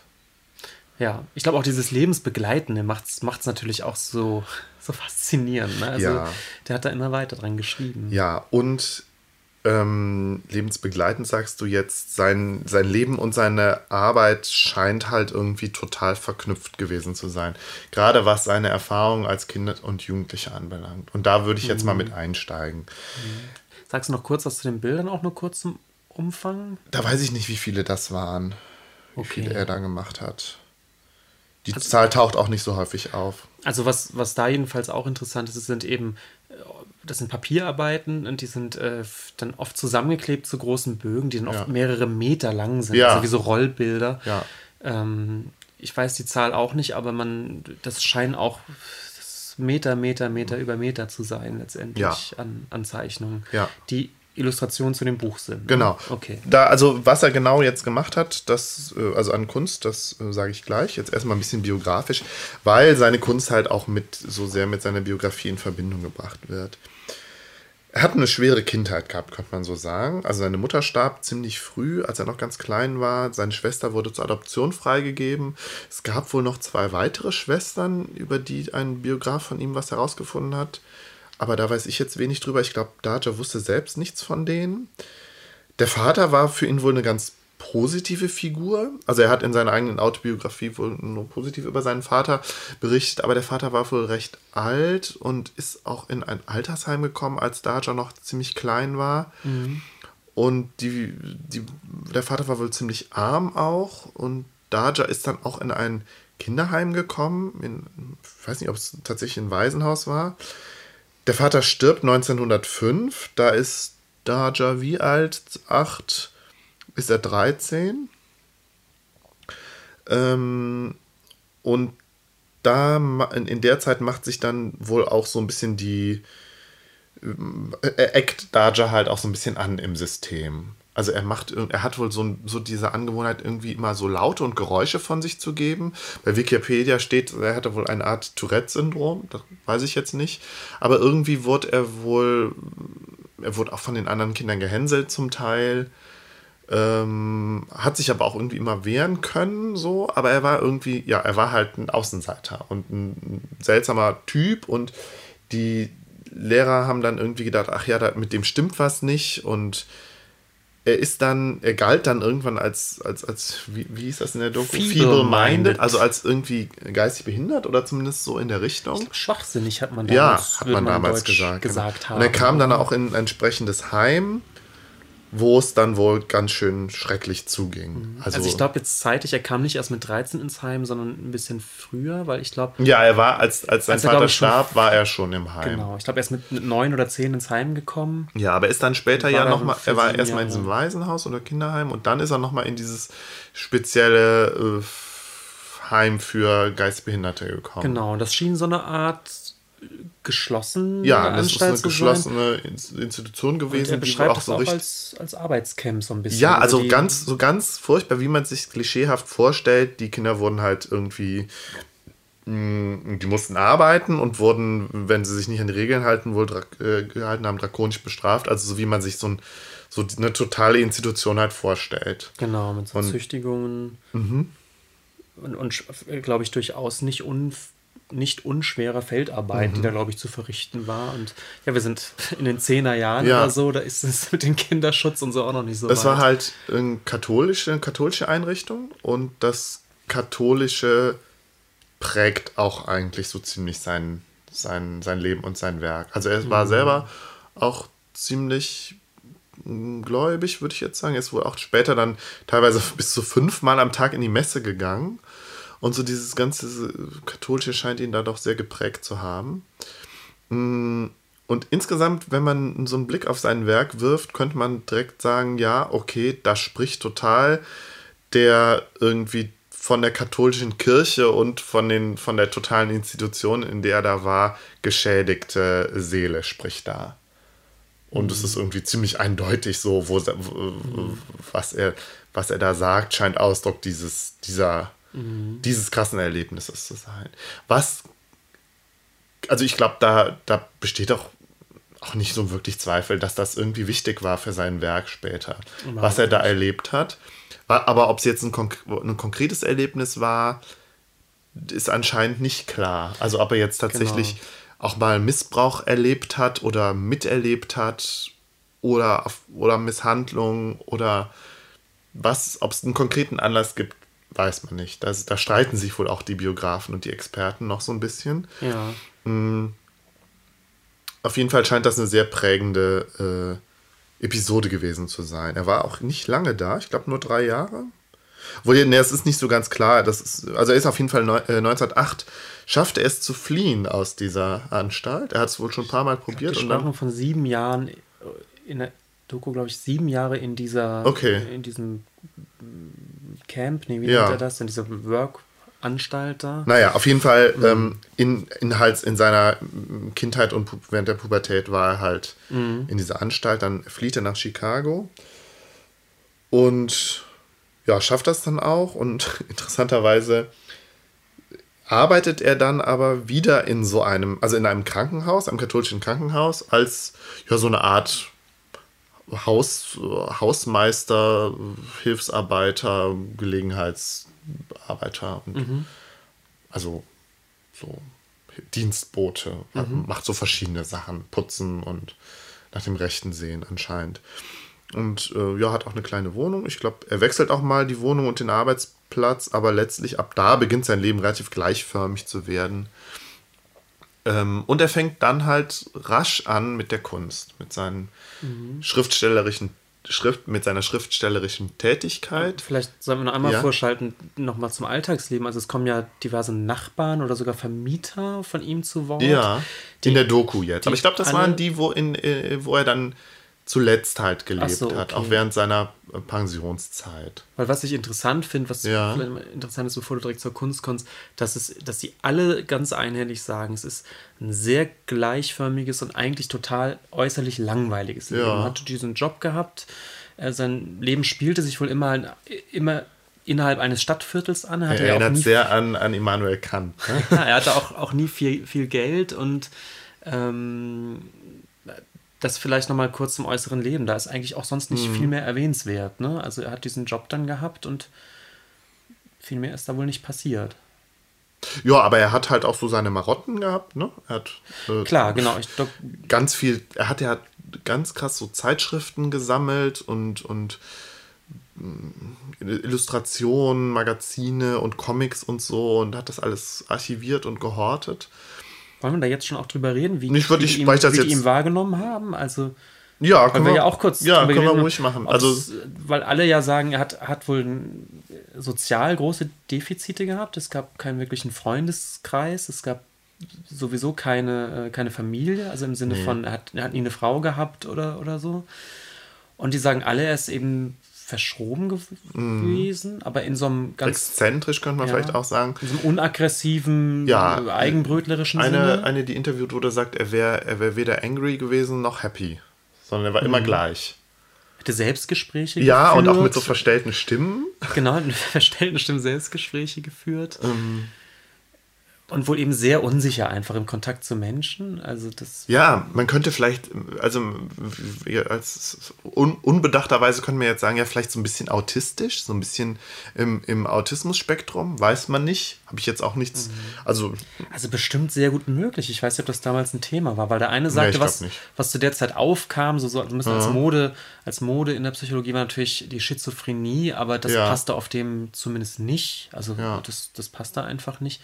Vielleicht würde man heute sagen, das ist auf jeden Fall Mhm. eine Art von weiß Autismus man nicht. Auf jeden Fall nicht. scheint, äh, er, er hat sein Leben ja gelebt und bewältigt sozusagen. Mhm. Also das war jetzt nie so das Problem. Stimmt, das sagen auch alle, er war nicht im engeren Sinne crazy. Was Nee, unter, also ja.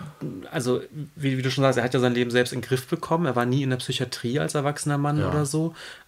Da ist eigentlich nie was gewesen. Ähm, Nee, und er war ja auch ein intelligenter Mensch anscheinend. Und auch einer, der sich dann auch später auch über sich selbst und seine eigenen Eigenarten Gedanken gemacht hat mit seiner Autobiografie. aber in der Gesprächsführung wohl auch Ja. schwer einzuschätzen. Also eine, eine Dame sagte, er hat eigentlich nie direkt auf Fragen antworten Ja. können. Man hat ein Gespräch anfangen wollen und er hat dann einfach irgendwas übers Wetter geredet. Also Das Wetter hat ihn sowieso interessiert. Irgendwie hat er wohl mal einen Tornado mitgekriegt. Aha. Und seitdem hat er sich wohl sehr für das Wetter interessiert und auch in seinem Tagebuch das immer, da immer was drüber geschrieben, über das, das, das Wetter am Tag. Mm. Ja, vielleicht wird uns nachher noch ein bisschen die Frage beschäftigen, die Frage seines, seines geistigen Zustands beschäftigen. Es gibt vielleicht in seinem Leben bis ähm, noch so ein paar, also ich habe jetzt noch so drei Punkte aufgeschrieben. Er hat wohl relativ früh schon das Interesse gehabt, ein Kind zu adoptieren. Stimmt, ja. Was aber nie geklappt hat. Also ich meine, mag man fast sagen, natürlich, als alleinstehender Mann ein Kind zu adoptieren, ja, mögen die Behörden vielleicht seltsam gefunden haben. Äh, er hatte einen Freund, mit dem er wohl versucht hat, so eine Art Kinderschutzverein ins Leben zu rufen. Ach nee, ich hatte das verstanden, dass, dass, dass er mit diesem Freund innerhalb seines Romans auftaucht als. Äh nee, den gab es wohl Ach, wirklich. Nee, den gab es wirklich. Den Freund. Aber mit, da ist der Kontakt auch irgendwie so ein bisschen auseinandergegangen. Ach so. Ähm, und er war beim Militär. Zum, also er ist irgendwie einberufen worden äh, zum Ersten Weltkrieg, aber ist dann relativ schnell wieder äh, ausgemustert worden, mhm. vermutlich aufgrund. Ich glaube, weil er nicht, weil, wegen, weil er Probleme mit den Augen hatte oder so. Genau, und ich glaube, er stellt das sehr so dar, dass er das auch ein bisschen übertrieben hätte, dieses, dieses, äh, diese eingeschränkte ja. Sehfähigkeit, um wohl auch bewusst auszuprobieren. Aber das weiß ich jetzt gar nicht mehr, weil anscheinend scheint das ganze Krieg, also ich habe das auch, die Doku teilweise auch nicht so gut verstanden, weil es auf Englisch war. Ähm, wie, wie, also er, das Kriegsthema hat ihn auch irgendwie fasziniert und ich würde sagen, neben dem neben diesem ähm, Kinder- und Kinderheim-Thema und dem Katholizismus ist irgendwie Krieg eines der drei zentralen Motive in seinem Werk. Ja, total, das stimmt. Ähm, ja, ich glaube, wir, wir, sind, wir sind mit seiner Biografie, das haben wir schon so ganz rund gekriegt irgendwie. Ähm, willst du willst du vorweggreifen und einmal sagen, so kurz so zu seinem Tod und dieser Entdeckung dieser Manuskripte? Mach du das doch. Ich weiß da nicht so viel aus. Ich weiß auch nicht mehr. Er ist in Essens Altersheim gekommen. Ja. Ähm, und man hat dann im, im Zuge der, der Aufräumarbeiten da in seiner Wohnung sozusagen diese ja, Manuskripte diese entdeckt. Diese Vermieter, der Vermieter mit seiner Frau, ja. Genau, und also viel mehr gibt es eigentlich nicht zu sagen. Also außer dass nochmal deutlich wird, dass er mhm. selbst wohl nie daran gedacht hat, damit in die Öffentlichkeit zu gehen. Ja, er hat ja auch gesagt, schmeißt das alles weg. So. Ah ja. Mh. Ja. Genau, und er ist dann wohl im Altersheim auch gestorben, 73. Mhm. Ne? Mhm. Gut, dann war es das schon. ja, jetzt sage ich was zu seiner Kunst. Also er hat, wie gesagt, diesen Riesenroman geschrieben. Ähm, danach hat er nochmal, äh, gab es noch einen zweiten Romanversuch. Äh, und er hat diese Autobiografie geschrieben. Aber gerade dieses erste Buch mit ähm, dem total Titel, ja. komplizierten Titel, ähm, den ich jetzt nicht abgeschrieben habe. Ich gucke mal noch mal schnell ähm, im The Vivian Girls? Nee, er heißt eben nicht The Vivian Girls. Doch, doch. Ich glaube schon. Nee, nein. Der hat doch so einen Bandwurmtitel. The Vivian Girls. Äh, Na, vielleicht fängt er auch anders an, der Titel. Ich werde es euch gleich sagen. Hast du, ähm, hast du die Monopol hier noch liegen? Weil da stand das, glaube ich, auch Schlecht vorbereitet, Markus. Schlecht, ganz Doch, jetzt habe ich es. Also. Doch, Benjamin, du hast recht. Also, das Buch, was er geschrieben hat, das ähm, Fantasy Manuscript, ähm, heißt The Story of the Vivian Girls in what is known as the realm of the unreal of the Glandico-Angelinian War Storm caused by the Child Slave Rebellion. also es geht um einen, anscheinend um einen Krieg zwischen zwei Völkern und da ist auch eine Übersetzung. Guck mal, dann liest doch mal die Übersetzung des Titels vor hier. Die da steht da etwa die Geschichte der Vivian-Mädchen in einer Welt, die man die Reiche des Unwirklichen nennt, oder der Glandelianische Kriegssturm oder die Glandico-Ambinianischen Kriege, ausgelöst durch den Aufstand der Sklavenkinder. Ja, genau. So, jetzt haben wir das klar. Also, das Ganze ist ein, ein Fantasy-Epos, könnte man so sagen. Oder so ein Science-Fiction-Setting, irgendwie, in dem halt auch die Erde. Ähm, äh, irgendwo anders im Universum ist und, und die Erde ist der Mond von einem riesigen Planeten um den sie kreist. Und auf diesem Planeten lebt halt ähm, eine vor allen Dingen christlich-katholische Bevölkerung. Und da gibt es halt so diese zwei Völker oder diese zwei Parteien, nämlich die Glandelianer, Glandelinianer, das sind die Bösen und die Guten, das sind die Abe, Abienia, Abi, oh, Abienianer, ne? Oder Abienians. Mhm. Und das sind die Guten. Und unter, den, unter diesen Guten Abienians gibt es halt die Vivian Girls. Das sind diese sieben, sind sieben Prinzessinnen, Töchter eines Robert Vivians. Und diese sieben Prinzessinnen, diese Vivian Girls sind die Protagonistinnen. Das sind halt so, ja, das sind halt auch irgendwie kleine Mädchen, die aber zugleich so amazonenhafte Kriegerinnen sind. Also und auch sehr mutig und sehr fähig und sehr, äh, ja, sehr irgendwie auch männlich, sagt er. So ein bisschen Soldatin. Ja, so ein bisschen ne? schon. Also sind halt tatsächlich Heldinnen. Mhm. Ähm, und die kämpfen eben gegen die Glandelinianer, diese eindeutig bösen äh, Antagonisten, die wohl ähm, Kinder versklaven und ähm, dann. Ähm, Aber das sind eigentlich Menschen, oder? Männer. Sind das, das sind auch Menschen, die werden in den Bildern halt meistens dargestellt als so Soldaten aus dem, aus dem Sezessionskrieg, also im Bürgerkrieg in den USA. Genau. So sind die immer aus. Oder haben genau. teilweise halt, also sind wirklich, glaube ich, in den Darstellungen immer Männer, ähm, die so grimmig reinschauen und halt irgendwie auch komische Hüte haben und immer Uniformen und so. Und die halt irgendwie ein Interesse daran haben, Kinder zu versklaven. An einer mhm. Stelle stand auch die, es wäre ein Volk von, von äh, Lehrern, Erziehern und Soldaten.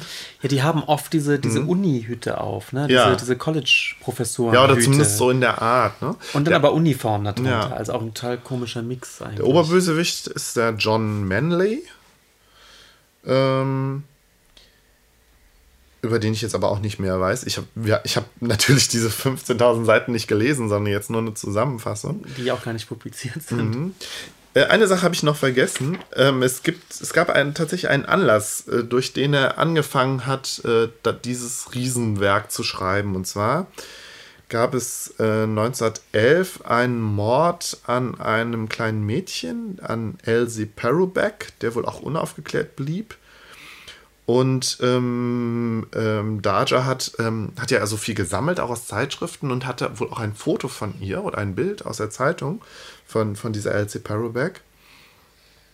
Und das hat er wohl irgendwie verloren. Also während ihn das, als er es noch hatte, wohl nicht so interessiert hat, erst als er das Fotobild verloren hat, das hat ihn wohl irgendwie so unruhig gemacht und äh, dieser Verlust hat ihn dazu gebracht, diese riesige, dieses riesige Buch zu schreiben. Mhm. Also das sagt er wohl anscheinend auch selber, dass das der, der Grund war und dass er das irgendwie vielleicht auch aus Schuldgefühlen, die er dann plötzlich hatte dem Mädchen gegenüber oder so. Und naja, auf jeden Fall ist ähm, eine, der, eine der Figuren aus diesem Vivian Girls Buch ist diese Elsie Perrobeck auch nachempfunden worden, nämlich äh, Annie Aronberg heißt die Figur, die wohl so ein bisschen so eine Märtyrerin der Kindersklaven war und irgendwie auch bestialisch umgebracht wurde von den Glandelinianern, was halt den Krieg äh, verursacht hat. So, dass sich dann eine Rebellion gegen die Glandelianer äh, äh, zusammengefunden hat, mit der die Vivian Girls dann halt auch kämpfen. Mhm. Wie genau die, diese Parteien da und, und Völker und was weiß ich jetzt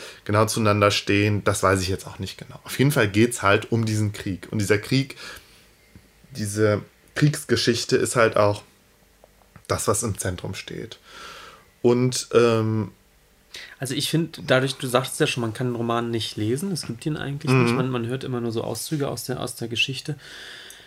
Es ist, ich finde, es ist ganz schwer einzuschätzen, inwieweit das überhaupt eine, eine stringente, richtig konstruierte Geschichte nicht. ist, mit einer, mit, mit, einer, mit einer, also auch mit einer Struktur mhm. oder mit einer logischen ja, wirklich mit einer, mit einer richtigen Handlung oder ob es eher sehr szen, szenisch ist. Man, das weiß man nicht. Wenn man, die, die? Bilder kann man sich ja angucken und die Bilder sind ganz oft so auch teilweise so Schlachtenszenen oder Szenen von, von Folterungen der armen kleinen Mädchen und so. Also es ist teilweise wirklich ganz grausam. Mhm. Andererseits auch ganz idyllische Szenen, die mhm. dann so mhm. das Vorkriegsleben irgendwie der, der dieser ähm, Abenianer äh, darstellt. Ähm, ja, also ich hatte zumindest nicht den Eindruck, dass das so eine, also auch wenn er das auch irgendwie diese, also diesen Krieg in seinem Ablauf, in seinen Zusammenhängen wohl ganz akribisch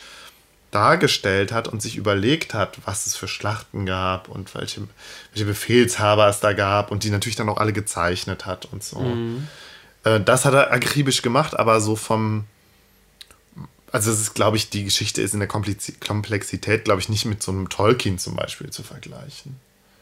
Ja, wie man es nimmt, wahrscheinlich mhm. ist sie irgendwie auch total komplex, aber eben einfach gar vielleicht auch gar nicht komplett nachvollziehbar. Ich, ich weiß es das, nicht. Ja, gut, jetzt bleibt jetzt alles ähm, Spekulation. Das bleibt Spekulation, ja. weil es den Roman eben nicht, nicht zu lesen gibt. Ja, nee, das bleibt jetzt Ja. Mhm. Ja, so viel zu dem, äh, zu dem, zu seinem Riesenroman. Dann sind aber natürlich die, die Bilder auch interessant, die er gemacht hat. Die, die ähm, ja, Aquarelle waren das ja vor allen Dingen, also Zeichnungen, die er mit Bleistift angefertigt hat und dann ausgemalt hat. Und ähm, das Interessante daran fand ich, dass er die Figuren, also er hat, er hat, er hat diese Mädchen gezeichnet, die alle irgendwie so ein bisschen, also sind halt so kleine Schulmädchen mit so einem, mit so einem Rock oder so teilweise. Mhm. Die sehen halt alle irgendwie aus wie so eine Alice im Wunderland-Illustration aus, aus dem Kinderbuch oder wie so eine mhm. Dorothy vom Zauberer von Oz. Also ich finde, das sind halt auch, glaube ich, die Assoziationen, die da, die sich da aufdrängen und die er vielleicht auch selber hat. Also er war halt auch, hat auch gern gelesen als Kind und halt auch diesen ganzen Klassiker Vermutlich kommt da auch ein Teil der Inspiration her. Wer wissen will, von was für einer Ästhetik wir sprechen, muss sich das Cover von den Eels von dem Album Daisies of the Galaxy anschauen. Ja, das es ist, ist halt irgendwie so eine Kinderbücher, Kinderbuch-Illustrationsästhetik. Die ich mit den 50ern assoziiere, aber die anscheinend in den 20er, 30ern so ähnlich aussah. Ich, weiß man es nicht. Man weiß ja auch nicht, vielleicht war er seiner Zeit auch voraus. So. Und wir wissen nicht, ob er 1909 schon direkt angefangen hat, immer parallel auch diese Bilder zu malen oder ob die später erst dazu kamen. Auch das mhm. ähm, wissen wir jetzt gerade nicht so ganz genau. Ähm, ich hätte diese, diese Ästhetik immer auf, auf die 50er getippt, aber ich mhm. bin da auch kein, kein Crack drin. Ja, auf jeden Fall hat er, äh, interessant finde ich die Technik, die Zeichentechnik. Er hat nämlich Vorbilder abgepaust. Er hat ja sein riesiges mhm. Archiv aus Zeitungsbildern und Illustrationen halt auch. Und wenn ihm da halt Illustrationen gefallen haben, hat er die halt genommen und abgezeichnet oder durchgepaust oder irgendwie auch, glaube ich, fototechnisch reproduzieren lassen. Das haben wir nicht so ganz verstanden das in der war nicht Doku. ganz klar. Er scheint aber einige mhm. Vorlagen mhm. so ein bisschen zu vergrößern und dann auch direkt genau. Und er hat die dann zu halt vervielfältigen und einzukleben und dann zu Ja, aber nicht so nicht unbedingt. Ja, das, das auf jeden Fall. Die Zeichnungen sind halt meist sind halt nicht cool. Also er hat wohl auch manchmal Collagen gemacht, aber es sind halt vor allen Dingen halt Zeichnungen in denen sich die Figuren dann auch ganz oft so seriell nebeneinander wiederfinden und dann nur so, so eine, äh, eine Bewegung anders haben oder die Mimik ist ein bisschen anders. Also man, man muss sich das sowieso ganz, die meisten Bilder sind tatsächlich auch so Landschaften, äh, wo im Vordergrund halt diese Mädchen stehen. Ähm, oder wenn es irgendwie eine Kriegshandlung ist, wo die Mädchen gegen die Soldaten kämpfen. Und die Zeichnungen sind halt, wenn man genau hinguckt, sieht man halt, okay, die sind alle gleich. So, also mhm. wie mit so einem Stempel nebeneinander gesetzt. Und mhm. dann hat er die manchmal dann aber ein bisschen verändert oder vergrößert und verkleinert. Da findet sich das gleiche Ge Gesicht halt im Vordergrund und ein mhm. bisschen weiter im Hintergrund. Ähm, Generell sieht, sieht es sieht vieles immer nach, nach Collagen aus. Er hat wohl anscheinend auch teilweise als Collage gearbeitet. Mhm. Aber ich glaube, selbst wenn es gezeichnet ist, wirkt es oft collagenhaft, mhm. was sich, glaube ich, genau dem verdankt. Er, er paust dann mhm. einzelne Figuren mhm. ab, setzt dann eben eine, eine, Landschaft drüber oder, oder, oder umgekehrt. Ähm, und das Ganze wirkt immer so wie, wie das surrealistische Collagen eben oft wirken, ne? Hm, ja. Also es ist halt, es ist halt auch immer so sehr hell und fein koloriert, also so ein bisschen Pastellfarben. Mhm und es ist schon ästhetisch irgendwie.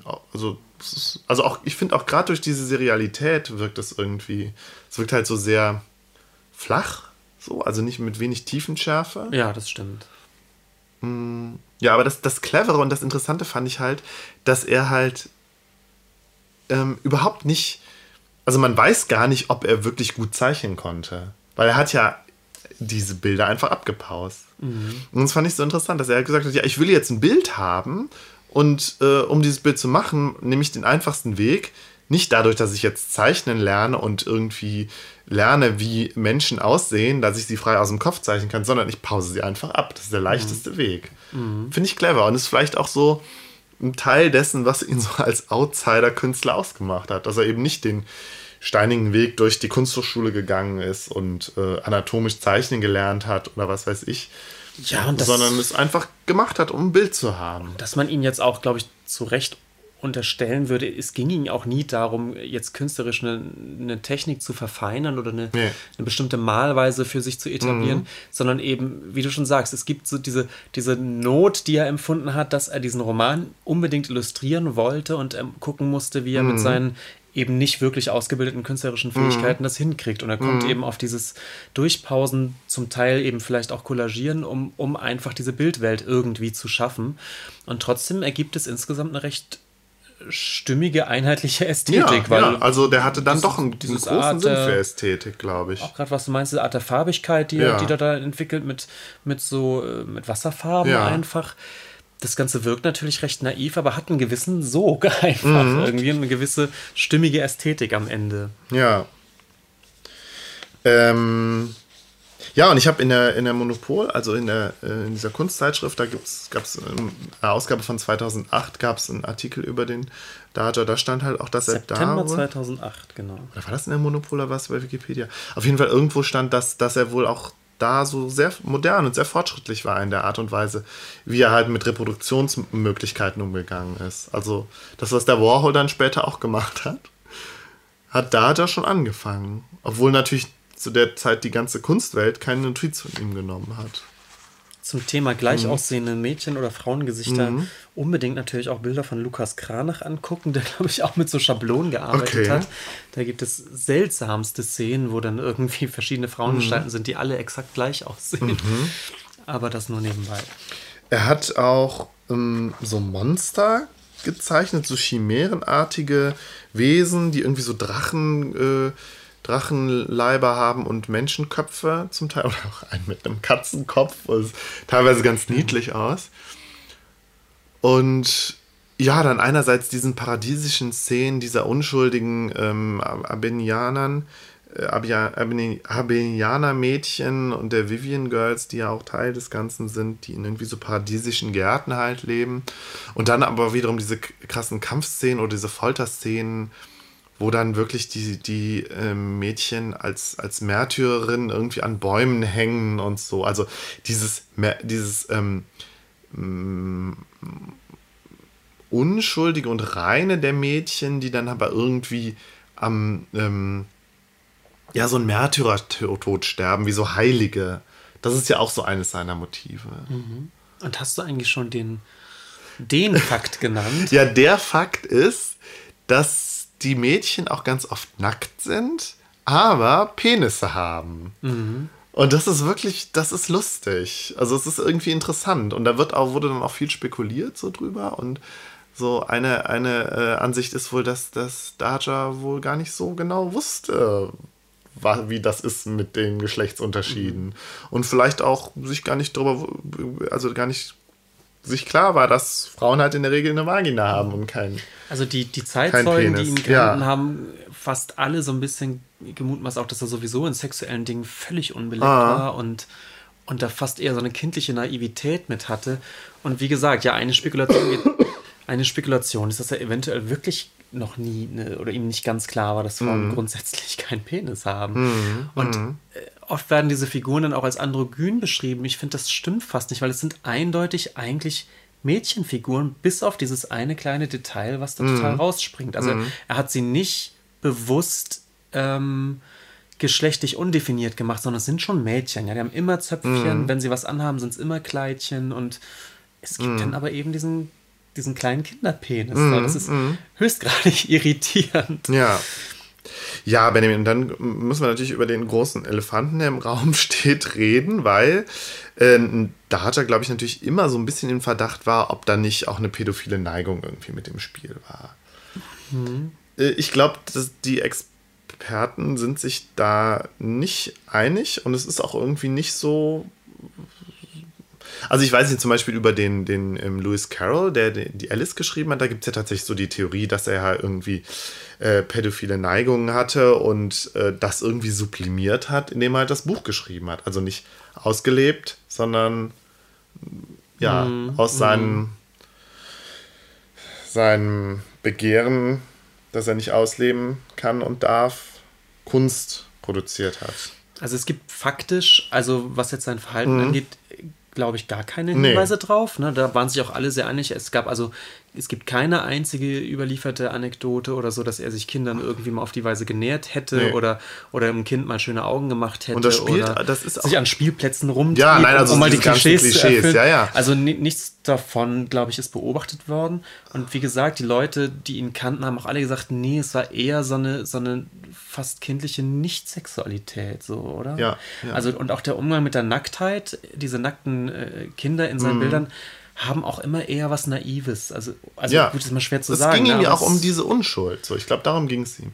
Und vielleicht sind wir da aber auch ein bisschen in so einer Zeit, wo, wo ja, ähm, ja. doch das ganze Pädophilie-Thema ja aufgrund von so wirklich schrecklichen Sachen halt so in, immer so krass im Bewusstsein ist vielleicht sind wir da auch dadurch einfach schon auf die falsche Fährte gebracht, dass es vielleicht auch wirklich mhm. so eine Kunst existieren kann, die so sich so seltsam obsessiv mit Kindheit und Kindern beschäftigt, trotzdem nicht pädophil äh, im Zusammenhang mit Pädophilie stehen muss. Ja, es ist, es ist im Prinzip ist es offen, mhm. aber ich, ich habe auch den Verdacht, dass man heutzutage bei Daja natürlich sofort diese Pädophilie-Verdacht im ja. Raum steht, hängt damit zusammen, dass man sich heute momentan ist der Diskurs irgendwie auch so, dass man sich fast nicht vorstellen kann, dass ein erwachsener Mann wirklich auf so eine naive, fast kindliche Art ja. und Weise äh, kleine Mädchen malt. Ja, kleine ja, nackte Mädchen genau, malt. Das genau. ist aber, das ist momentan auch der Zeitgeist, dass sofort irgendwie, wie du schon sagst, dieser Elefant der Pädophilie im Raum steht. Ja. Vielleicht war es aber auch, also es, es, mag natürlich auch die Zeit sein, in der das, der da auch nicht drüber gesprochen wurde, aber vielleicht, weil sich Daja dieser ganzen Problematik halt auch so überhaupt nicht bewusst war. Und ich meine, auch selbst wenn er nicht pädophil war, wovon ich jetzt auch ausgehe, ähm, hätte er sich ja darüber Gedanken machen können, wenn, oh, ich kann doch so eine Kunst nicht machen, weil dann komme ich ja in den Verdacht, pädophil zu sein. Aber das scheint scheint nicht der Fall gewesen zu sein. Ja, und um trotzdem, um es nochmal mhm. zu sagen, man kann nur spekulieren, ist es natürlich trotzdem nicht ganz ausgeschlossen. Ich meine, er war, er hat zeitlebens ja nie eine Liebesbeziehung anscheinend geführt und so. Es kann natürlich auch sein, dass, dass er ja, da schon aber es muss, hat, es muss ja auch gar nicht eindeutig sein. Er muss ja auch gar nicht eindeutig äh, eine eindeutige Sexualität gehabt haben. Das ist, also ich glaube, da ist, da denken wir dann vielleicht auch zu, zu äh, so einfach. Ich meine, hatte Andy Warhol hatte auch keine eindeutige Sexualität. Andy Warhol? ja. Wie kommst du jetzt auf Andy Warhol? Ja, weil das auch ein Künstler ist. Ja, das ich äh, möchte ich jetzt so nicht unterschreiben. Okay. Ähm, also ja, aber die, ich, ich glaube auch, diese Debatte wird geführt und ich finde aber auch, wenn man die Zeichnung sieht, also gerade mhm. dieser seltsame mhm. Fakt, dass diese Mädchen dann äh, kleine Pimmel haben, mhm. irgendwie passt nicht ins es Bild. Passt ne? irgendwie, ist, also ich, ich stelle es mir eher wirklich so vor, dass der un, unendlich naiv und, und wirklich unbedarft war und äh, mhm. ich weiß es nicht. Aber ja, aber man muss es eben doch auch mal mit in die Debatte führen, mhm. weil, weil mhm. natürlich wird das diskutiert. Ja. Ja, vielleicht können wir jetzt noch so ein bisschen weiter diskutieren, ähm, weil, also es war ja, in dem, was wir jetzt gesagt haben, hat ja immer so ganz, ganz stark eben diese Verknüpfung von Leben und Werk eine Rolle gespielt. Ja. Ich glaube, die ist auch bei Daja überhaupt nicht von der Hand zu weisen. Aber. Ja, zumal ja. man eben das Gefühl hat, äh, dass, dass die Triebfeder überhaupt diese Kunst zu schaffen bei ihm anscheinend äh, eine ganz, ganz, ganz persönliche war ja. und eine eher biografisch geprägte, was ich schon meinte, als wir über seine Technik gesprochen ja. haben. Ähm, man hat zu keinem Zeitpunkt das Gefühl, es ginge ihm darum, einen eigenen, sich selbst sozusagen künstlerisch künstlerisch mhm. auszudrücken im Sinne von, er, er, will eine eigene Kunst erschaffen oder ein Kunstwerk erschaffen, was ihn überleben soll oder so, sondern es scheint doch nee. immer.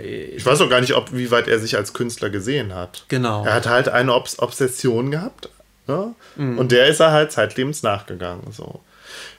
In, teilweise wurde auch gesagt, ja, das waren halt, das war halt irgendwie sein, sein Zufluchtsort, diese, diese Phanta äh, Fantasie, Fantasy-Welt. Das mhm. war halt so sein, sein Ding und sein, sein, mhm. sein wahres Leben halt irgendwie, diese Rams of the Unreal. Und ich, ich wurde das Gefühl auch nicht los bei dem Gucken dieser mhm. Dokumentation, ich weiß gar nicht von wann die war, die war ja auch sehr genau in die Richtung geschnitten und inszeniert, Ja. was die Musik anging. Und äh, eine der Erzählerinnen, die der Off-Stimme ist dann eine Kinderstimme. Ja, ja, und ja. es ist eben auch schon wirklich arg dahin inszeniert worden. Da, da ist ein Mann, der ein ganz unscheinbares Leben führt, der, der offensichtlich auch, auch psychisch irgendwelche Issues hat, Mhm.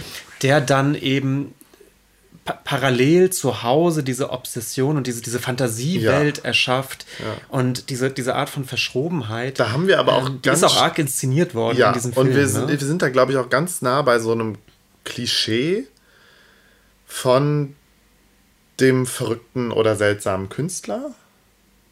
Genau. Und ich, ich weiß, wir haben in irgendeiner Folge, ich Mhm. weiß nicht, wann haben wir das auch schon mal an, angeschnitten, dieses, dieses Bild des Künstlers. Vermutlich, als wir über Andy Warhol gesprochen haben. Vielleicht, dieses Bild des Künstlers als, ähm, als ein Außenseiter der Gesellschaft, Ja. der halt auch um seine Kunst zu schaffen, sich ein Stück weit äh, ausklinken muss aus den Konventionen äh, des, der, der, der, der normalen Gesellschaft. Und das ist ein, ein Künstlerbild, was gar nicht so selbstverständlich ist und historisch auch irgendwie erst gewachsen ist. Und ähm, ich hatte, also das ist etwas, was im, im Kunstgeschicht, in der Kunstgeschichte durchaus auch ein großes Thema ist, das Künstlerbild, der Mythos des Künstlers an sich. Das ist etwas, was ich selbst nie, nie systematisch in, im Studium hatte oder so, was aber immer mal wieder auftaucht. Und Ähm, kann, also bevor du da jetzt anfängst, versuche ich gerade das, äh, gerade unsere Diskussion, also unsere, die Themen, über die ich diskutieren würde, über die wir jetzt auch schon diskutiert haben, nochmal so ein bisschen zu ordnen. Also erstmal wollte ich das, was ich vorhin noch im Kopf hatte, nochmal sagen, nämlich dieses Verhältnis von Biografie und Werk, Leben und Werk. Da fand ich bei Daja das so interessant, dass das ist ja ganz, also dieser Bezug zu seinem Leben ganz klar ist. Ich glaube, den würde auch kein, oder zu seinem Leben, zu seiner Lebenserfahrung, zu dem, was er, ne, so, ist ganz klar. Aber zugleich, wir wissen ja, entzieht er sich da auch, weil wir ja nicht genau wissen, ob es jetzt einen Anlass gab oder so. Oder was jetzt wirklich mit ihm los war. Das wissen wir dann doch nicht genau. Also man merkt irgendwie, es gibt da anscheinend einen Bezug, aber der ist halt dann doch, wenn, wenn man genauer hinschaut, nicht so ganz klar. Und vielleicht an der Stelle fängt es dann halt auch schon wieder an, Kunst zu, Kunst zu sein und nicht nur irgendwie Ausdruck des, der, äh, der, des mentalen Zustandes eines zutiefst traumatisierten Menschen. ja, Okay, das war, das war so der erste Gedanke, den ich hatte. Und daran anschließt halt die Frage, ist jetzt eine ganz große Frage, aber wirklich, wann, wann fängt irgendwie ein Werk an Kunst zu sein? Also, ne, wann, wenn jemand etwas produziert, so, wann fängt das an Kunst zu sein? Bei Daja scheint er sich selber ja nicht als Künstler gesehen zu haben. Später wurde es dann als Kunst entdeckt und dann auch ganz viel auf Daja projiziert und er so als Figur halt ähm, erfunden sozusagen oder entdeckt. Ja gut, die Frage ist natürlich riesig und ähm, er wird ja heute unter diesem Signier der, der Outsider-Art so ein bisschen geführt. Mhm. Ja, das hatten, hatten wir am Anfang auch schon gesagt. und genau. ähm, wenn man den Begriff so erklärt, heißt das dann, denn? Genau, wenn man den Begriff erklärt, wird das eigentlich auch klar, Mhm. warum diese Frage schwer zu beantworten ist.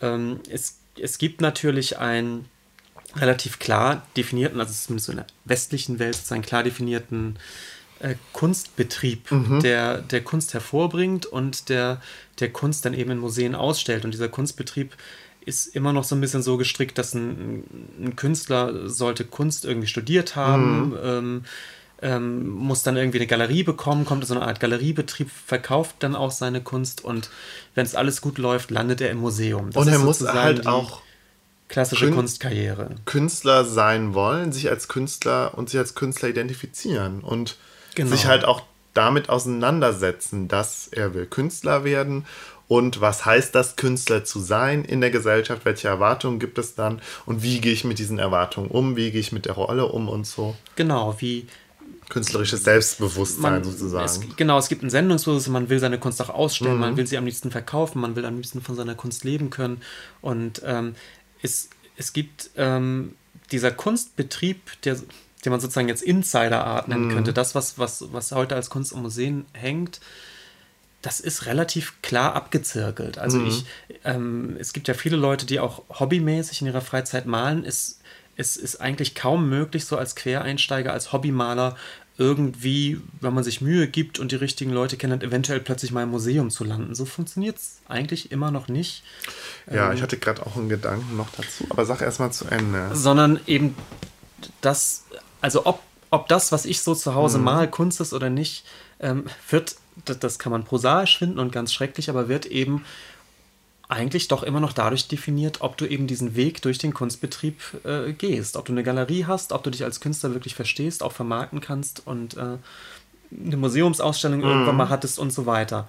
Wenn das alles nicht der Fall ist, wird man immer sagen, ja, der ist, ist so Hobbykünstler. Ne? Und ähm, mit all der Abschätzigkeit, die in dem Wort eben auch drinsteckt. Mhm.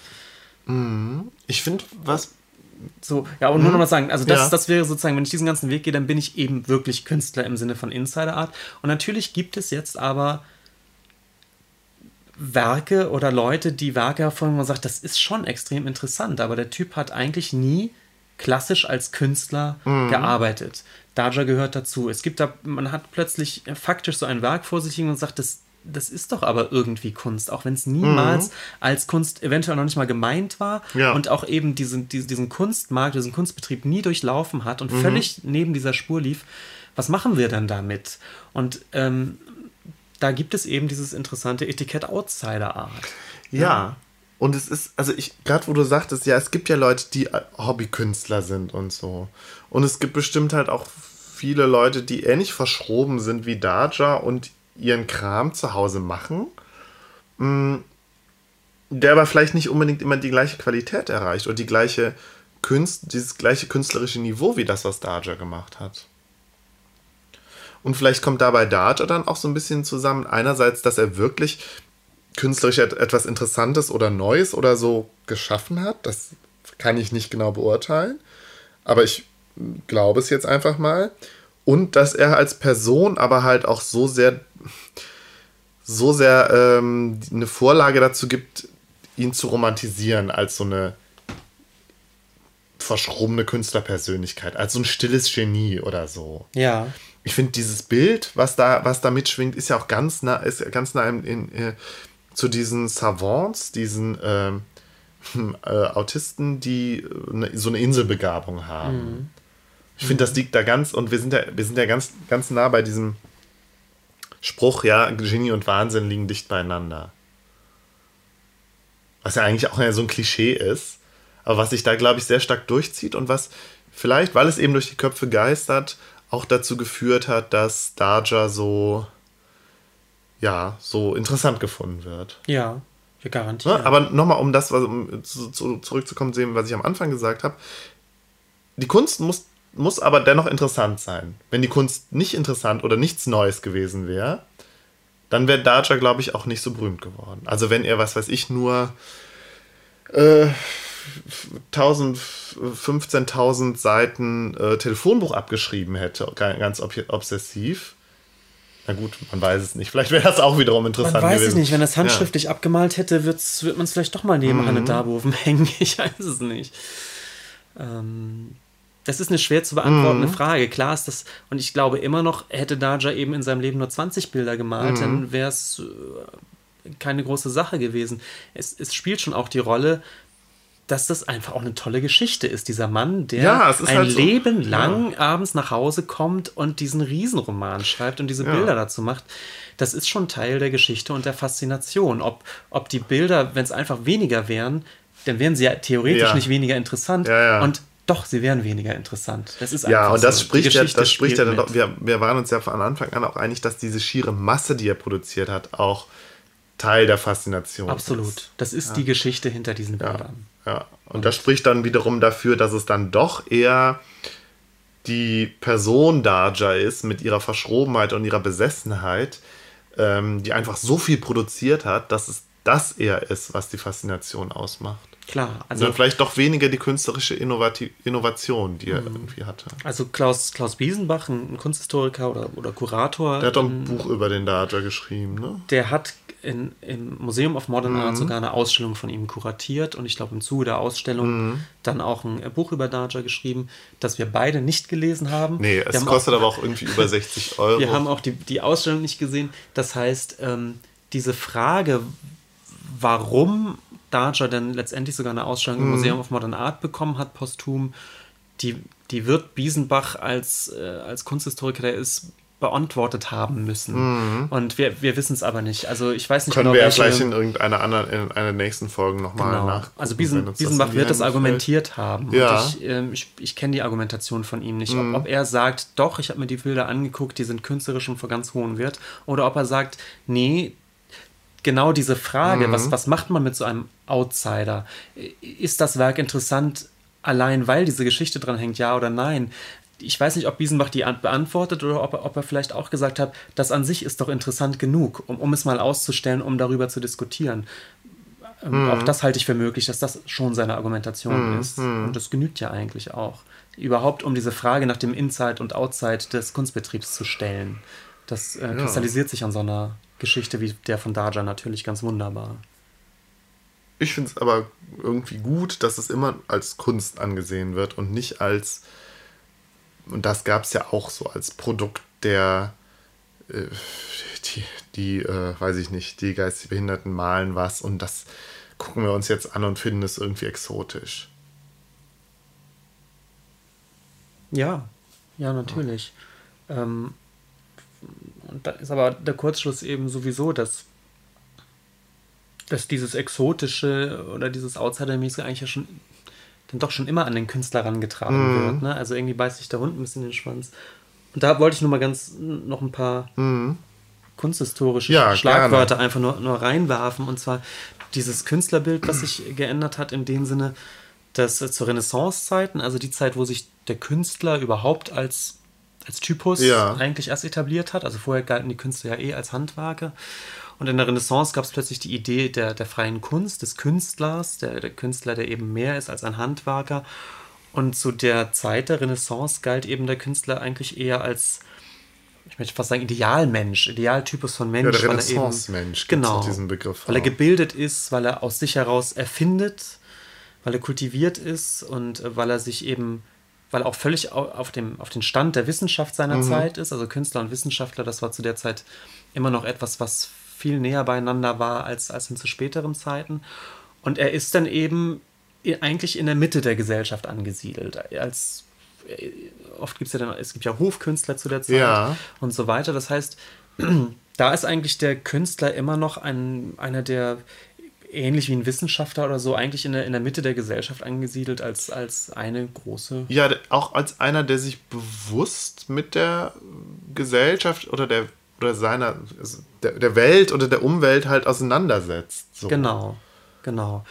Und es gibt dann aber irgendwie eine, eine Entwicklung im Zuge der Aufklärung im, im 18. bis ins ja. 19. Jahrhundert rein, dass sich diese, diese Künstler, die Künstlerfigur sozusagen immer weiter so ein bisschen doch an den, an den Rand der Gesellschaft schiebt. Und War das nicht eher so was Romantisches? Genau. Ja. Es, es, gibt dann eben diese mhm. Etappe mhm. der Romantik, wo ganz klar ist, dass der Künstler ähm, eher so eine Innenschau betreibt und, und mhm. als, als hypersensibler Mensch äh, eben Dinge wahrnimmt, die eben nicht jeder Mensch mhm. wahrnimmt. Mhm. Also es geht so ein bisschen weg von dieser rationellen Sache, dass der Künstler aus den Wissenschaften und ja. überall seine Kunst heraus schafft, ähm, sondern er steht am Rand und guckt auch irgendwie drauf, oder? Guckt einerseits drauf, guckt andererseits in sich rein ja. und es ist ganz klar, dass er, um diese Sensibilität zu kultivieren, um die überhaupt zu haben, muss er sich ah, ja, ein Stückchen rausschießen. Ne? Muss ja, es, äh, man kann eben nicht nicht alle Feste mitfeiern und so, weil man muss, man muss ja eben grübeln. Man kann nicht gleichzeitig finden. teilnehmen und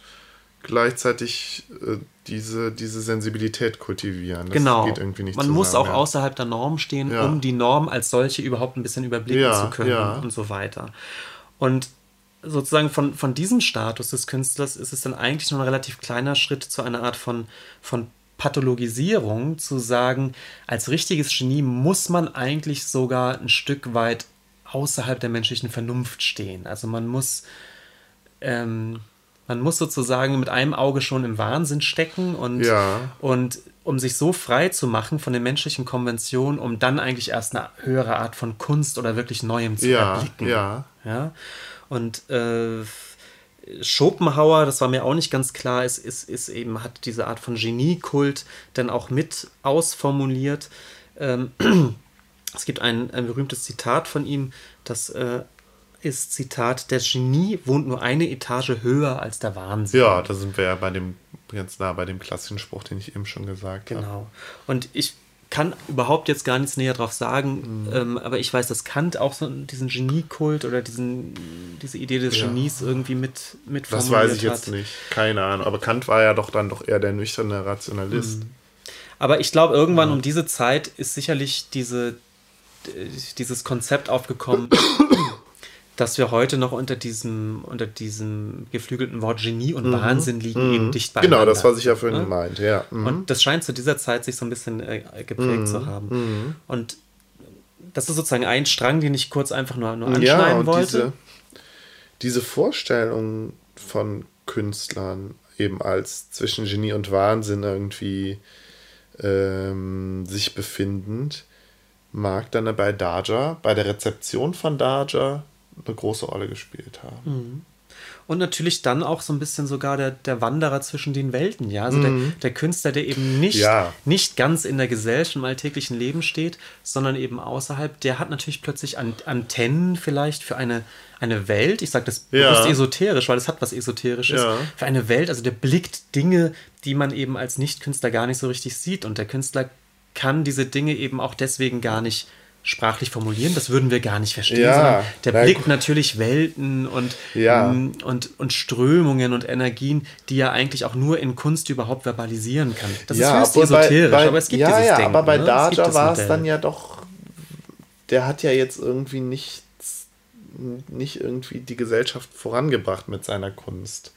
Der hat auch nicht irgendwie keine Utopien, also seine Kunst sind ja auch keine Utopien, sondern es ist irgendwie ganz klar dann doch wieder die Beschäftigung mit seinen eigenen Issues.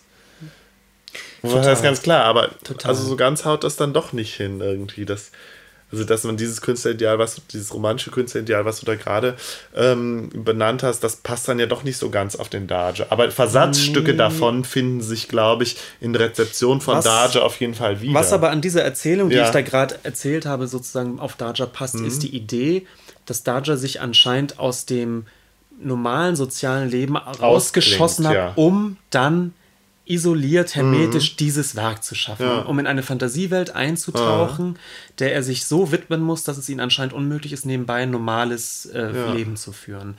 Da gibt es so Berührpunkte. Ich ne, finde diese halt Idee. auch, und die, der, der Gedanke kommt mir, also die Assoziation habe ich gerade erst, dass der Daja vielleicht auch einer der, der ersten krassen, richtigen Eskapisten war. Also er hat sich ja wirklich, nach, Mhm. Ich bediene ich mich auch wieder dieser, dieses Klischee, äh, dieses das Wort Klischee Eskapist vielleicht nochmal kurz erklären oder Eskapismus? Ja, Weltflucht. Also Mhm. man in, und zwar Flucht in Fantasiewelten, Mhm. um eben mit der ja der der unangenehmen äh, oder problematischen Realität irgendwie zu entkommen. Es ist ein negativer, eine negative Konnotation. Ich glaube, wir haben darüber auch mal gesprochen, als wir über Michael Ende gesprochen haben. Haben wir über Michael Ende gesprochen? Ich weiß das Nein. nicht. Nee, aber wir haben mal. Ach so, ja, also vielleicht auch mal angerissen. Vielleicht. Ja, aber ich weiß nicht mehr, in welcher Folge das war.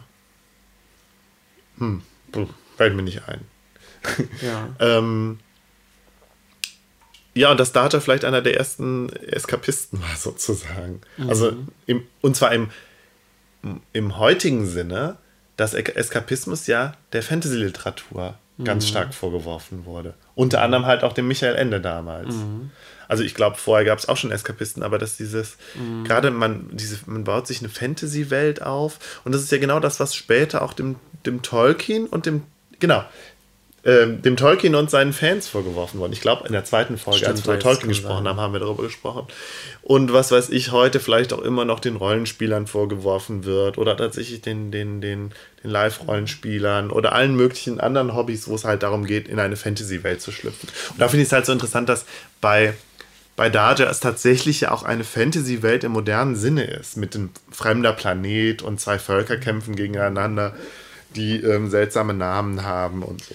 Ja, und auch da muss man aber direkt schon wieder die Gegenseite sehen, dass er auf der anderen Seite natürlich durchaus konkrete Versatzstücke aus seiner Kindheit anscheinend auch immer diese Versklavung von mhm. Kindern, die arbeiten müssen und dann geschlagen werden, mhm. was ja doch wieder was dann doch sehr sehr starke Wurzeln in seinem reellen Erfahrung hat und auch in dem, was natürlich auch immer noch passiert, ja, also diese, diese ja, das, Idee ja, ja, von, von, misshandelten Kindern oder so. Das ist was, irgendwie äh, relativ was brutal realistisch simpel, eigentlich noch ist. Relativ ne? simpel verschleiert und relativ, also. Genau, er versetzt es auf einen anderen Planeten und das hat alles dann diesen Fantasy-Touch. Mhm. Und was da aber stattfindet, scheint immer noch Kindesmissbrauch zu sein, was ein großes Thema für ihn auch biografisch zu sein scheint. Aber man hat jetzt nicht, oder in der in die Art und Weise, wie in der Art, in der Rezeption von Daja und wie über Daja gesprochen wird, hatte man ja jetzt nicht so das Gefühl, dass, oh, er behandelt da ein wichtiges gesellschaftliches Thema und so.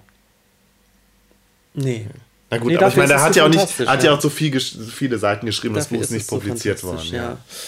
Ich würde ja. gern, gern, noch ganz zum Abschluss, es ist ein bisschen, ein bisschen viel vielleicht, aber ich würde es doch keine hm, zur nee, Abrundung nochmal kurz sagen. Es gibt noch eine andere Erzählung oder einen Begriff, der in, in dieser Outsider-Art immer runter, äh, mhm. unterkommt. Das ist die, die Art Brü. Da muss man vielleicht ganz kurz noch drüber Geschrieben sprechen. Brut, Art Brut. Brut. Ja, Brü, Brü. Und generell zu dieser Idee einer, ähm, einer naiven Malerei oder ja. eben eine, einer Kunst, die eben außerhalb des Kunstbetriebs mhm. stattfindet. Und die Erzählung geht nämlich so, mhm. dass sich im 18. Jahrhundert eben die, die akademische Malerei entwickelt. Das heißt, dass Kunstakademien äh, wo man in Malerei oder Bildhauerei eben studieren kann, einen, einen großen, eine große Bedeutung erlangen. Ja. Eigentlich irgendwie auch bis heute haben, aber auf eine andere Art und Weise. Und zwar haben damals die Kunstakademien, die berühmteste ist wohl die École des Beaux-Arts in Paris, die 1797 ja. gegründet wird, dass die im Prinzip quasi festlegt, was gute Kunst ist, ja und dass man dort eben hingeht, wenn man Künstler werden will. Ja. Und die bilden eben Künstler aus und es gibt einen ganz, ganz strengen Kanon dessen, wie Kunst auszusehen hat und wie nicht. Was ja. gute Kunst bedeutet, zum Beispiel realistisch zu malen, also die Regeln von Licht und Schatten und, und, und richtigen Proportionen und so weiter zu erlernen, um eben ein Bild zu schaffen, äh, was eben diesen Regeln des Realismus auch, mhm. ähm, auch äh, äh, Genüge tut. Und äh, zum Beispiel gilt es als absolut wichtig, eben so gut zu malen und fein zu malen, dass man keine Pinselstriche mehr sieht, mm. sondern auch die Art des Farbauftrags. Ja, stimmt. All das sind, ich erinnere sind, mich, das hatten wir auch im Kunstunterricht damals besprochen, genau. ja. Das sind Regeln, die mm. wirklich an den, äh, an den Akademien gelehrt werden und äh, die eben auch definieren, was gute Kunst ist. Und diese akademische Malerei äh, bekommt dann ihre Krise im Laufe der, würde ich sagen, zweiten Hälfte des 19. Jahrhunderts und kulminiert dann sozusagen in dem in dem bewussten Bruch mit den Akademien, die dann die, die Impressionisten, Impressionisten und ja. später die Expressionisten dann natürlich feiern. Und die natürlich dann sagen, Kunst ist doch nun mal genau der Bereich, wo es eigentlich keine Regeln geben dürfte, mhm. sondern ganz im Gegenteil, aufregende, gute Kunst muss mit Konventionen brechen. Und es gibt dann diese Idee, dass man muss eigentlich, man darf eben keine Regeln lernen, ganz im Gegenteil, man muss aus dem Sehen heraus versuchen, mhm. das, was man sieht, irgendwie auf die Leinwand oder, oder in seine Kunst zu verflechten. Mhm und bewusst versuchen, Regeln auszuschalten und, und vielleicht eigene Regeln erschaffen. Und es gibt dann diese Diktion, Cézanne sagt das dann, äh, ja, man muss eigentlich wieder lernen, alle Regeln auszuschalten und wie ein Kind auf die Welt okay, zu sehen, ja. kindlich naives Sehen, nicht zu malen, was man weiß, wie, mhm. wie ein mhm. Gegenstand aussieht, sondern zu malen, was man sieht. Und das ist so diese Erzählung ja. in der Moderne, dieses Sehen wie ein Kind, dieses Kindliche. Und da ist das man dann ganz schnell bei Leuten wie eben äh, Picasso oder eben auch vorher schon Expressionisten. Paul Klee ist so ein Typ, die dann sagen, ganz das, bewusst nicht reell, reell mal, sondern. Ist total na, geil. Ne? Du hast auch einen guten Schlusspunkt jetzt damit erreicht. Die Pointe, die ich jetzt dazu habe, ist, dass meine, meine Kunstlehrerin mir damals was darüber erzählt hat, wie Kinder malen. Und sie sagte, Kinder malen das, was sie wissen, sozusagen. Deswegen sehen alle Kinderbilder auch gleich aus. Hm? Ja, was ja irgendwie. Torpediert natürlich alles, was, torpediert was die diese gan gern torpe Ja, und torpediert klar. halt diesen ganzen Mythos und diese ganze Romantisierung der, der Naivität der Kindheit und so. Genau. Und bei Daja ist es insofern dann auch lustig, weil er selber ja ein Verklärer der Kindheit war. Mhm. Er selber hat ja ganz krass die Kinder und Kindheit verklärt und die Naivit vermeintliche Naivität und vermeintliche Unschuld und so. Mhm. Und zugleich ist er dann später aber auch selber so ein bisschen in diesen Mythos geraten, mhm. als der, der Outsider-Artist, der irgendwie ein kindliches Gemüt hatte. Mhm. Ja. Aber übrigens, um das noch ganz kurz weiterzuführen, ja. aus, aus, aus diesem Gedanken, dieses bloß keine Regeln und bloß keine Akademie, ja. an, an, an der ich, so, sondern ich muss ja aus mich selbst rausschöpfen, einen eigenen Stil entwickeln, da kommt natürlich dann die große Ikone dieser Denke raus, nämlich Van Gogh, ja, den man sich vorstellt als jemand, der dann ja. alleine mit seinen äh, seelischen Nöten irgendwo auf dem Land sitzt, in seinem, mhm. in seinem mhm. Häuschen und, und völlig isoliert diesen, diesen Stil entwickelt, ja. äh, der denn heute als Van Gogh-Stil gefeiert wird. Und übrigens ist das schon x-fach jetzt als, als völlig romantisierter Kitsch äh, ja. x-fach dekonstruiert, weil Van Gogh durch seinen Bruder der Galerist war und wirklich die, die führenden Avantgarde-Künstler auch sehr gut kannte. Okay durchaus extremen Kontakt zur Kunstszene ja. hatte. Der wusste ganz genau, was andere Künstler gerade malt. Der, der kannte. Der war doch auch mit, war der nicht auch mit dem Gauguin befreundet? Genau, und er ist ja. mal mit Gauguin befreundet und so weiter.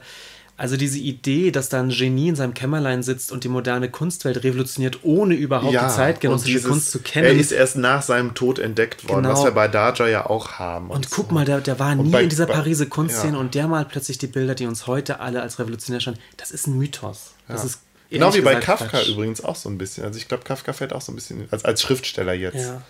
fällt er auch so ein bisschen rein. Und deswegen ist dieser Mythos auch dieses, was ich eben meinte, Daja, der, der dann in seinem Kämmerlein sitzt und einen Kunststil entwickelt, der uns mhm. heute revolutionär erscheint, das so ist es nicht. Also man, mhm. diese Bilder sind irgendwie interessant, aber auch nur durch diese Geschichte mhm. eigentlich. Ich, ich sehe diese Bilder, wenn ich die ansehe, nicht denke ich, oh, der hat ja Warhol Jahrzehnte ja, ja. vorher ja, vorweggenommen. Okay, ja. So funktioniert es nicht. Da würde ich gerne ein bisschen bremsen. Okay, ja. Und nochmal ganz zum Schluss. Der, die, das ist jetzt das dritte Mal, dass du sagst, ganz zum ganz, Schluss. Ganz zum Schluss, weil, weil wir das noch einmal erwähnen mhm. müssen. Der Begriff Art Brü, also dieser, äh, dieser ungehobelten mhm. Kunst, die eben anti-intellektuell ist und mhm. nicht akademisch, kommt von Claude Dubuffet und ist in der Nachkriegszeit entstanden.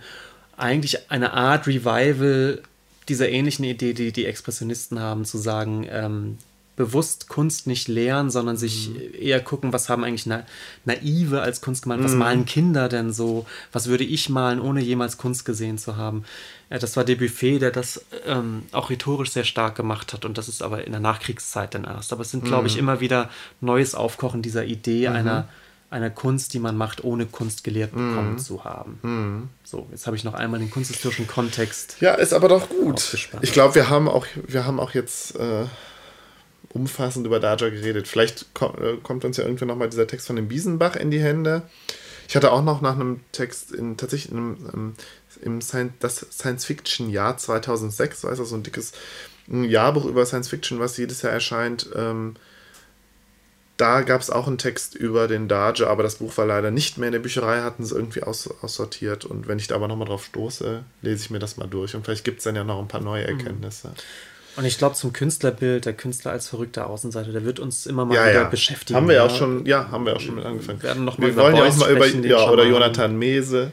Oh ja. Der das ja sehr kultiviert. Ja, das ist ein Künstlerbild, was bis heute mhm. irgendwie immer noch, immer noch rumspukt. Ja. Ähm, und übrigens, ähm, der, der, ähm, äh, nicht im Dorf, mir fällt der Name nicht ein.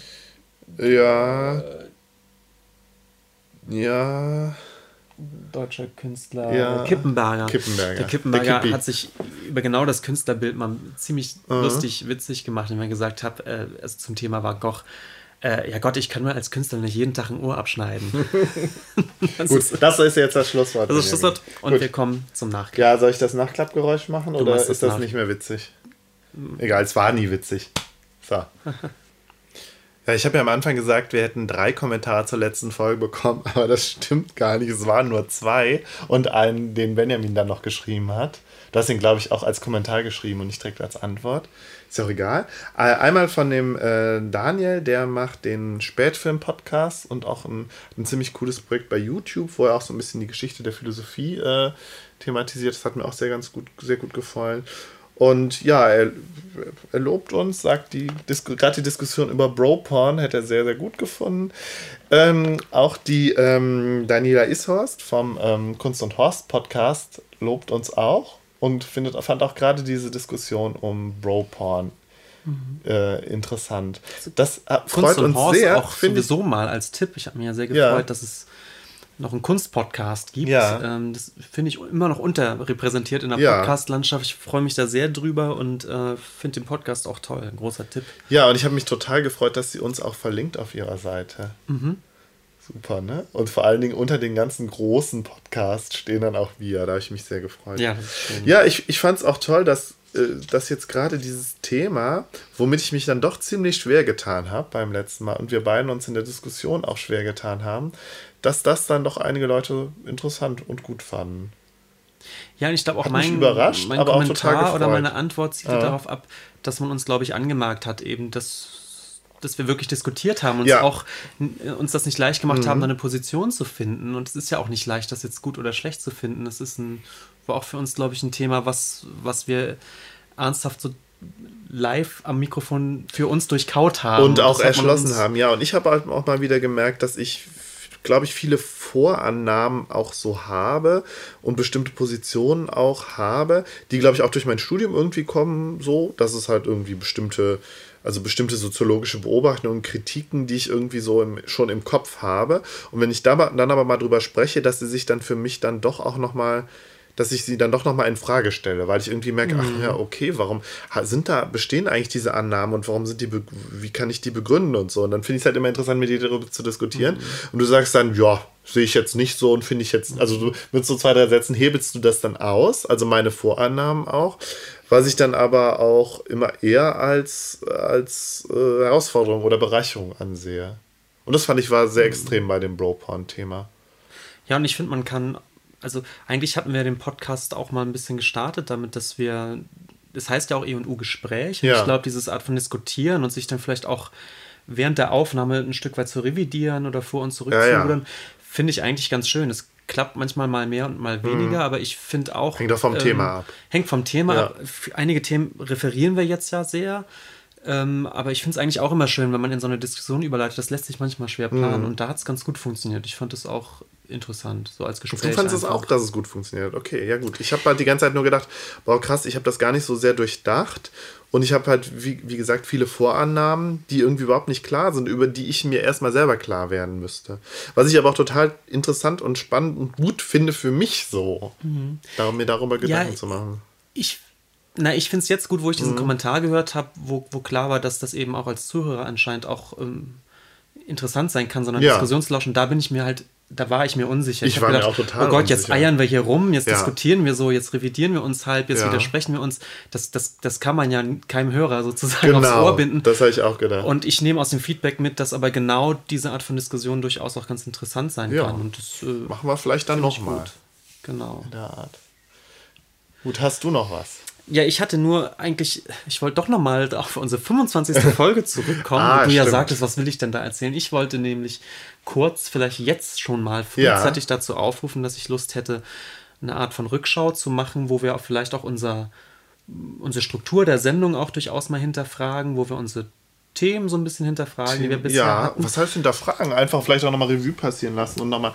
Also wir haben uns ja schon irgendwie entwickelt. Ich glaube, es, hat, es haben sich halt so ein paar Dinge einfach herausgestellt als immer wiederkehrend. So ein paar Sonderinteressen, die wir vielleicht Mhm. auch haben und Ja, und ich wollte eigentlich nur dazu aufrufen, natürlich auch bewusst dazu zu feedbacken. Also wie, Ja, wie findet man die Länge der, der Themen? Äh, gibt es Oh oder, oder wünscht man sich vielleicht, dass wir öfter auf aktuelle Sachen eingehen, ob es Ja. vielleicht mal einen Buchtipp geben sollte oder ob man sowas bewusst aussparen ja, sollte. Müssen wir, müssen wir, Ähm, also ich bin jetzt ehrlich gesagt so ein ganz klein bisschen Dinge. vorsichtig, das ganz offen zu halten, weil am Ende kriegen wir dann Vorschläge und also wir können das vielleicht gar nicht leisten. Hab ich halt Müssen immer wir so. ja auch gar nicht. Wir können ja auch die Vorschläge sagen, äh, das ist alles uns doch nicht ins Konzept. Aber ich würde zumindest ganz gerne mal hören, wie die, wie Mhm. Ja, die natürlich. Meinung dazu Feedback ist. sowieso Äh, immer gut. Klar ist ja, dass wir jetzt zum Beispiel sehr bewusst gesagt haben, wir sind keine, äh, wir sind kein Radio-Feuilleton. Das, das, es gibt ja die, die Wir sind noch nicht mal ein die da. Feuilletonartiger Podcast. Genau, und ganz, das haben wir ja von Anfang an gesagt. Und trotzdem würde mich Ja. mal interessieren, wie die Meinungen dazu sind und mich würden Themenvorschläge auch vielleicht mal interessieren. Ich habe ja bei Twitter schon mal so die eine oder andere Umfrage gemacht und dann halt ein Ah, paar ja. Themen vorgegeben. Und äh, Ach, guck mal, du hast das alles schon. Ich habe ja kein Twitter. ja, Benjamin, ich das, muss ja sich auch langsam mal ändern. Ja, ich verm wir vermissen ändern. dich alle bei Twitter. Oh, wie schön. oh, du weißt aber, welche Hilfe du, du ziehen musst. ja, das ist schon so ein bisschen. Um mich so. zu Twitter zu bekommen. Ja. Ja, äh, irgendwann wird es soweit sein. Okay, gut. Ja. Gut. Ja, Ja, dann, dann fertig. bis zum nächsten Mal. Gut. Hoffentlich ohne lange Krankheitsunterbrechung. Ja. Bis dann. Tschüss. Tschüss.